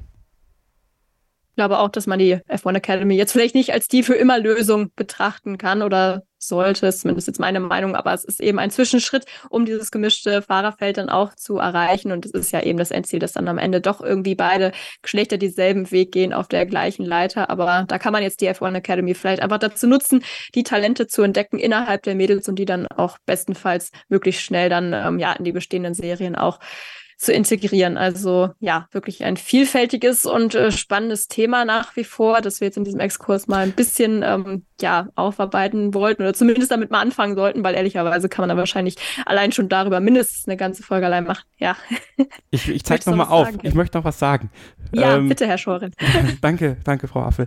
Ähm, Promotion ist da ganz, ganz wichtig. Ne? Wir reden jetzt hier über eine Promoterarbeit, die geleistet werden muss. Und ich glaube, das ist ganz, ganz wichtig. Es muss klar signalisiert werden, dass die F1 Academy keine Sackgasse ist. Weil ich glaube, das ist das, wo vorher auch eine Sophia Flörsch warnt. Ich finde, das ist ein valider äh, Kritikpunkt. Man kann aber auch die andere Seite sehen und sagen, in der F1 Academy ist eine Beizke Fisser auch gefahren. Ja, die ist auch, äh, die hat sich nicht so negativ geäußert. Die hat diese Herausforderung angenommen und hat sich auch mit der F1 Academy ähm, ja irgendwo auch einen Platz zum Beispiel in der Langstrecke besorgt. Ja, ähm, äh, mit der W-Series zu dem Zeitpunkt war es noch W-Series. Äh, Jamie Chadwick zum Beispiel, ähm, da weiß man halt auch nie, was wollen die Personen. Das ist aber auch unabhängig vom Geschlecht. Wollte sie überhaupt in die Formel 3? Wollte sie überhaupt in die Formel 2? Oder war sie mit dem Williams-Gig ganz zufrieden und, und war gerne Entwicklungsfahrerin in einem, in einem Formel 1-Team und äh, fährt jetzt, glaube ich, NXT oder Next in die, wie auch immer das heißt, da, diese, diese, diese Nachwuchsserie in der IndyCar. Ich weiß gar nicht, wie, wie sie da überhaupt performt, ja. Aber äh, wenn die Formel 1 das jetzt ernst nimmt und gute Promotion-Arbeit leistet, finde ich, kann man erstens eine gesteigerte Attraktivität für die Serie generieren, ein Interesse generieren und aber auch eine sportliche Relevanz generieren. Und das geht halt wirklich viel darüber, dass du zeigst, die F1 Academy soll ein Sprungbrett sein. Die F1 Academy soll aber nicht der, der, das Treibsand sein, wo quasi dann äh, 20 Frauen fahren dürfen, ja, so nach dem Motto, ja, hier, hier wollen wir denen das hinstellen, sondern nee, wir wollen ihnen die Möglichkeit geben, in einer Serie, die im Rahmen der Formel 1 fährt, sich weiterzuentwickeln, Rennen zu fahren, um die Chance zu bekommen, irgendwann die Road to F1 anzugehen. Und ich glaube, das muss man einfach symbolisieren, die Road to F1. Und die Road to F1 kann halt auch über so eine Serie führen. Ja, für andere führt es über die Frecker, für andere führt es über Serie XY und für die Frauen ist es vielleicht über die F1 Academy. Aber wenn wir jetzt alle uns hinsetzen und sagen, boah, ja, ist eine reine Frauenserie und was kann das für ein Vorteil sein, ey, dann wird es auch nicht besser. Ja, einfach mal offen sein dafür, nicht immer direkt draufhauen und sagen, ja, es ist äh, so ein Abstellgleis für Frauen, die dann auch mal Auto fahren dürfen und ja, ich weiß eh alles besser. Ja, sondern wir gucken uns das alles mal an. Ich glaube, dass die Chance riesengroß ist, dass wir da was richtig Cooles bekommen und äh, ich möchte einfach auch positiv sein. Ich möchte auch dran glauben, dass die Formel 1 das hehre Ziel hat, Diversität zu steigern. Ja, und wie gesagt, da geht es ja nicht nur um die Fahrer, da geht es auch um Mechanikerinnen, da geht es um Ingenieurinnen, da geht es um potenzielle Teamchefinnen, die auch aufsteigen können. Ja, und Christian Horner ist auch aus der Formel 3000 gekommen und, und ist am Ende Teamchef von einem Weltmeisterteam geworden. Warum soll er nicht ein, eine Formel äh, F1 Academy Teamchefin irgendwann am Red Bull Kommandostand sitzen und, und äh, wirklich die, die Erfolge feiern können? Also deswegen, es ist ein ganzheitliches Projekt. Ich glaube, es, es gibt ganzheitliche Möglichkeiten. Ähm, wenn man nicht die ganze Zeit dann, dann sich dem verschließt, ich glaube, dann wird es zum Problem, aber ich glaube, Liberty, Stefano Domenicali, grundsätzlich auch die TV-Stationen haben Interesse daran, äh, ein gutes Racing-Produkt auf die Beine zu stellen. Und ich glaube, das kann eine Riesenchance sein, aber das braucht Promotion. Das braucht ein bisschen, bisschen Promotion, das braucht Antrieb, aber ich glaube, das kriegen wir hin. Und am Ende des Tages ist es natürlich auch wichtig, einfach Aufmerksamkeit zu schaffen. Das ist ja auch so mit das primäre Ziel. Und ich denke mal, das kann man auch ähm, mit einer reinen Frauenserie auf jeden Fall erreichen, wenn man es denn richtig angeht. Und ich glaube, da ist jetzt die TV-Übertragung dann doch auch ein, ja, auf jeden Fall guter Schritt in die richtige Richtung, auch wenn es überfällig war. Aber sagen wir mal so, besser spät als nie. Wie gesagt, ihr könnt es auf Sky in diesem Wochenende verfolgen. Die Rennen am Samstag und Sonntag sind jeweils drei Rennen am Wochenende, werden auch auf Deutsch kommentiert von Olivier Svatius, der ja auch Freund dieses Podcasts ist. Also also liebe Grüße auch an der Stelle und ähm, auch nochmal kurze Eigenwerbung, was Kevin jetzt auch schon angedeutet hatte vorhin. Wer noch mehr zum Thema Frauen und Motorsport hören will, kann gerne nochmal ins Interview vom vergangenen Freitag reinhören, eben mit Dalia Ramos. Die arbeitet bei Alpine in Enstone in der Fabrik als Head of Build and Test. Ist jetzt nicht nur in Bezug auf dieses Diversitätsthema interessant, sondern auch vielleicht einfach, um ja so einen kleinen Eindruck mal zu bekommen in den Alltags in so einer Fabrik einer Formel 1 oder eines Formel 1 Teams. So. Kennst du die Uhrzeiten? Kennst du die Uhrzeiten von den Rennen? Sind die schon? Ja, da, da wollte ich, achso, von den, ja, ja, warte, die kann ich auch noch schnell durchgeben. Ich habe ja, in der Tat unser super. Programm in der Mail noch offen. Also, ähm, das Rennen Nummer eins findet statt ähm, Samstag von 16.35 Uhr bis 17.30 Uhr, also vor dem Sprint Qualifying. Das zweite Rennen gibt's dann nach dem Sprint Qualifying um 22, nee, sorry, warte, um auch 22.20 Uhr. Und das dritte Rennen ist dann am Sonntagnachmittag um 16.30 Uhr, also vor dem Grand Prix der Formel 1. Genau, also cool. das nochmal ähm, als Hinweis und ähm, Go Carry! Go! Ja, genau. Go Carry. ja, wie gesagt, ich hoffe, wir werden sie auch mal äh, abgreifen am Wochenende. Zumindest dann auch für die Vorberichte. Wir haben auch jeweils zehn Minuten Vorbericht für jedes Rennen dann ähm, aus, dem, aus der Kommentatoren-Box für euch. Also ja, könnt ihr euch auch drauf freuen. Und wenn wir jetzt die Sessionzeiten für die F1 Academy schon genannt haben, dann kann ich euch für die, für die Formel 1 natürlich auch noch liefern. Und damit schließen wir dann den Kreis auch wieder. Und ihr müsst lange wach bleiben, hatte ich schon mal angedeutet. Freitag, das Freitraining geht noch. 19.30 Uhr findet das statt. Das Qualifying gibt es dann um 23 Uhr. Sprint Shootout dann wieder um 19.30 Uhr am Samstag, gefolgt vom Sprint um Mitternacht. Und die Ampeln beim eigentlichen Rennen gehen am Sonntag um 21 Uhr aus. Und auch die Analyse von Kevin und Christian könnt ihr euch natürlich dann noch gönnen als Abschluss des Tages oder Beginn des Nein. neuen Tages vielleicht auch, wenn ihr es on demand schaut, dann von Freitag bis Sonntag da dann auch nochmal alle wichtigen Infos für euch Korrektur. Korrektur. Ja. Christian ja. ist im Urlaub. Der hat Urlaub uh. dieses Wochenende. Ich, uh. äh, es gibt eine, eine Weltpremiere. Das ganze Wochenende zwei Kevins im Livestream. Kevin Herrmann uh. und Kevin Scheuren versorgen euch mit den Informationen rund um den großen Preis der USA in Austin. Gut, das wird dann auch bezüglich äh, der Daten natürlich wieder sehr, sehr spannend, nehme ich an. Also ähm, das ist natürlich dann trotzdem eine Empfehlung, ja, wie immer. Und Christian sei der Urlaub dann natürlich an dieser Stelle auch gegönnt. Und äh, ja, ich glaube, damit können wir dann den Laden auch zumachen für heute. Und damit bedanke ich mich dann auch erstmal bei dir, Kevin, für deinen Input heute. Habe die Ehre. Und auch dir, Stefan, vielen Dank und hoffentlich bis bald. Danke ebenso. Und euch da draußen eine schöne Woche, ein gutes Rennwochenende und dann bis zum kommenden Montag hoffentlich werden wir das Rennen analysieren mit euch gemeinsam. Bis dahin, passt auf euch auf und keep racing. Starting Grid, die Formel 1 Show mit Kevin Scheuren und Sophie Affeld in Zusammenarbeit mit motorsporttotal.com und Formel1.de. Keep racing auf meinsportpodcast.de. Schatz, ich bin neu verliebt. Was? Da drüben. Das ist er. Aber das ist ein Auto. Ja, eben. Mit ihm habe ich alles richtig gemacht. Wunschauto einfach kaufen, verkaufen oder leasen. Bei Autoscout24. Alles richtig gemacht. Wie baut man eine harmonische Beziehung zu seinem Hund auf? Puh, gar nicht so leicht. Und deshalb frage ich nach, wie es anderen Hundeeltern gelingt, beziehungsweise wie die daran arbeiten. Bei Iswas Dog reden wir dann drüber. Alle 14 Tage neu mit mir, Malte Asmus und unserer Expertin für eine harmonische Mensch-Hund-Beziehung, Melanie Lippisch. Iswas Dog mit Malte Asmus.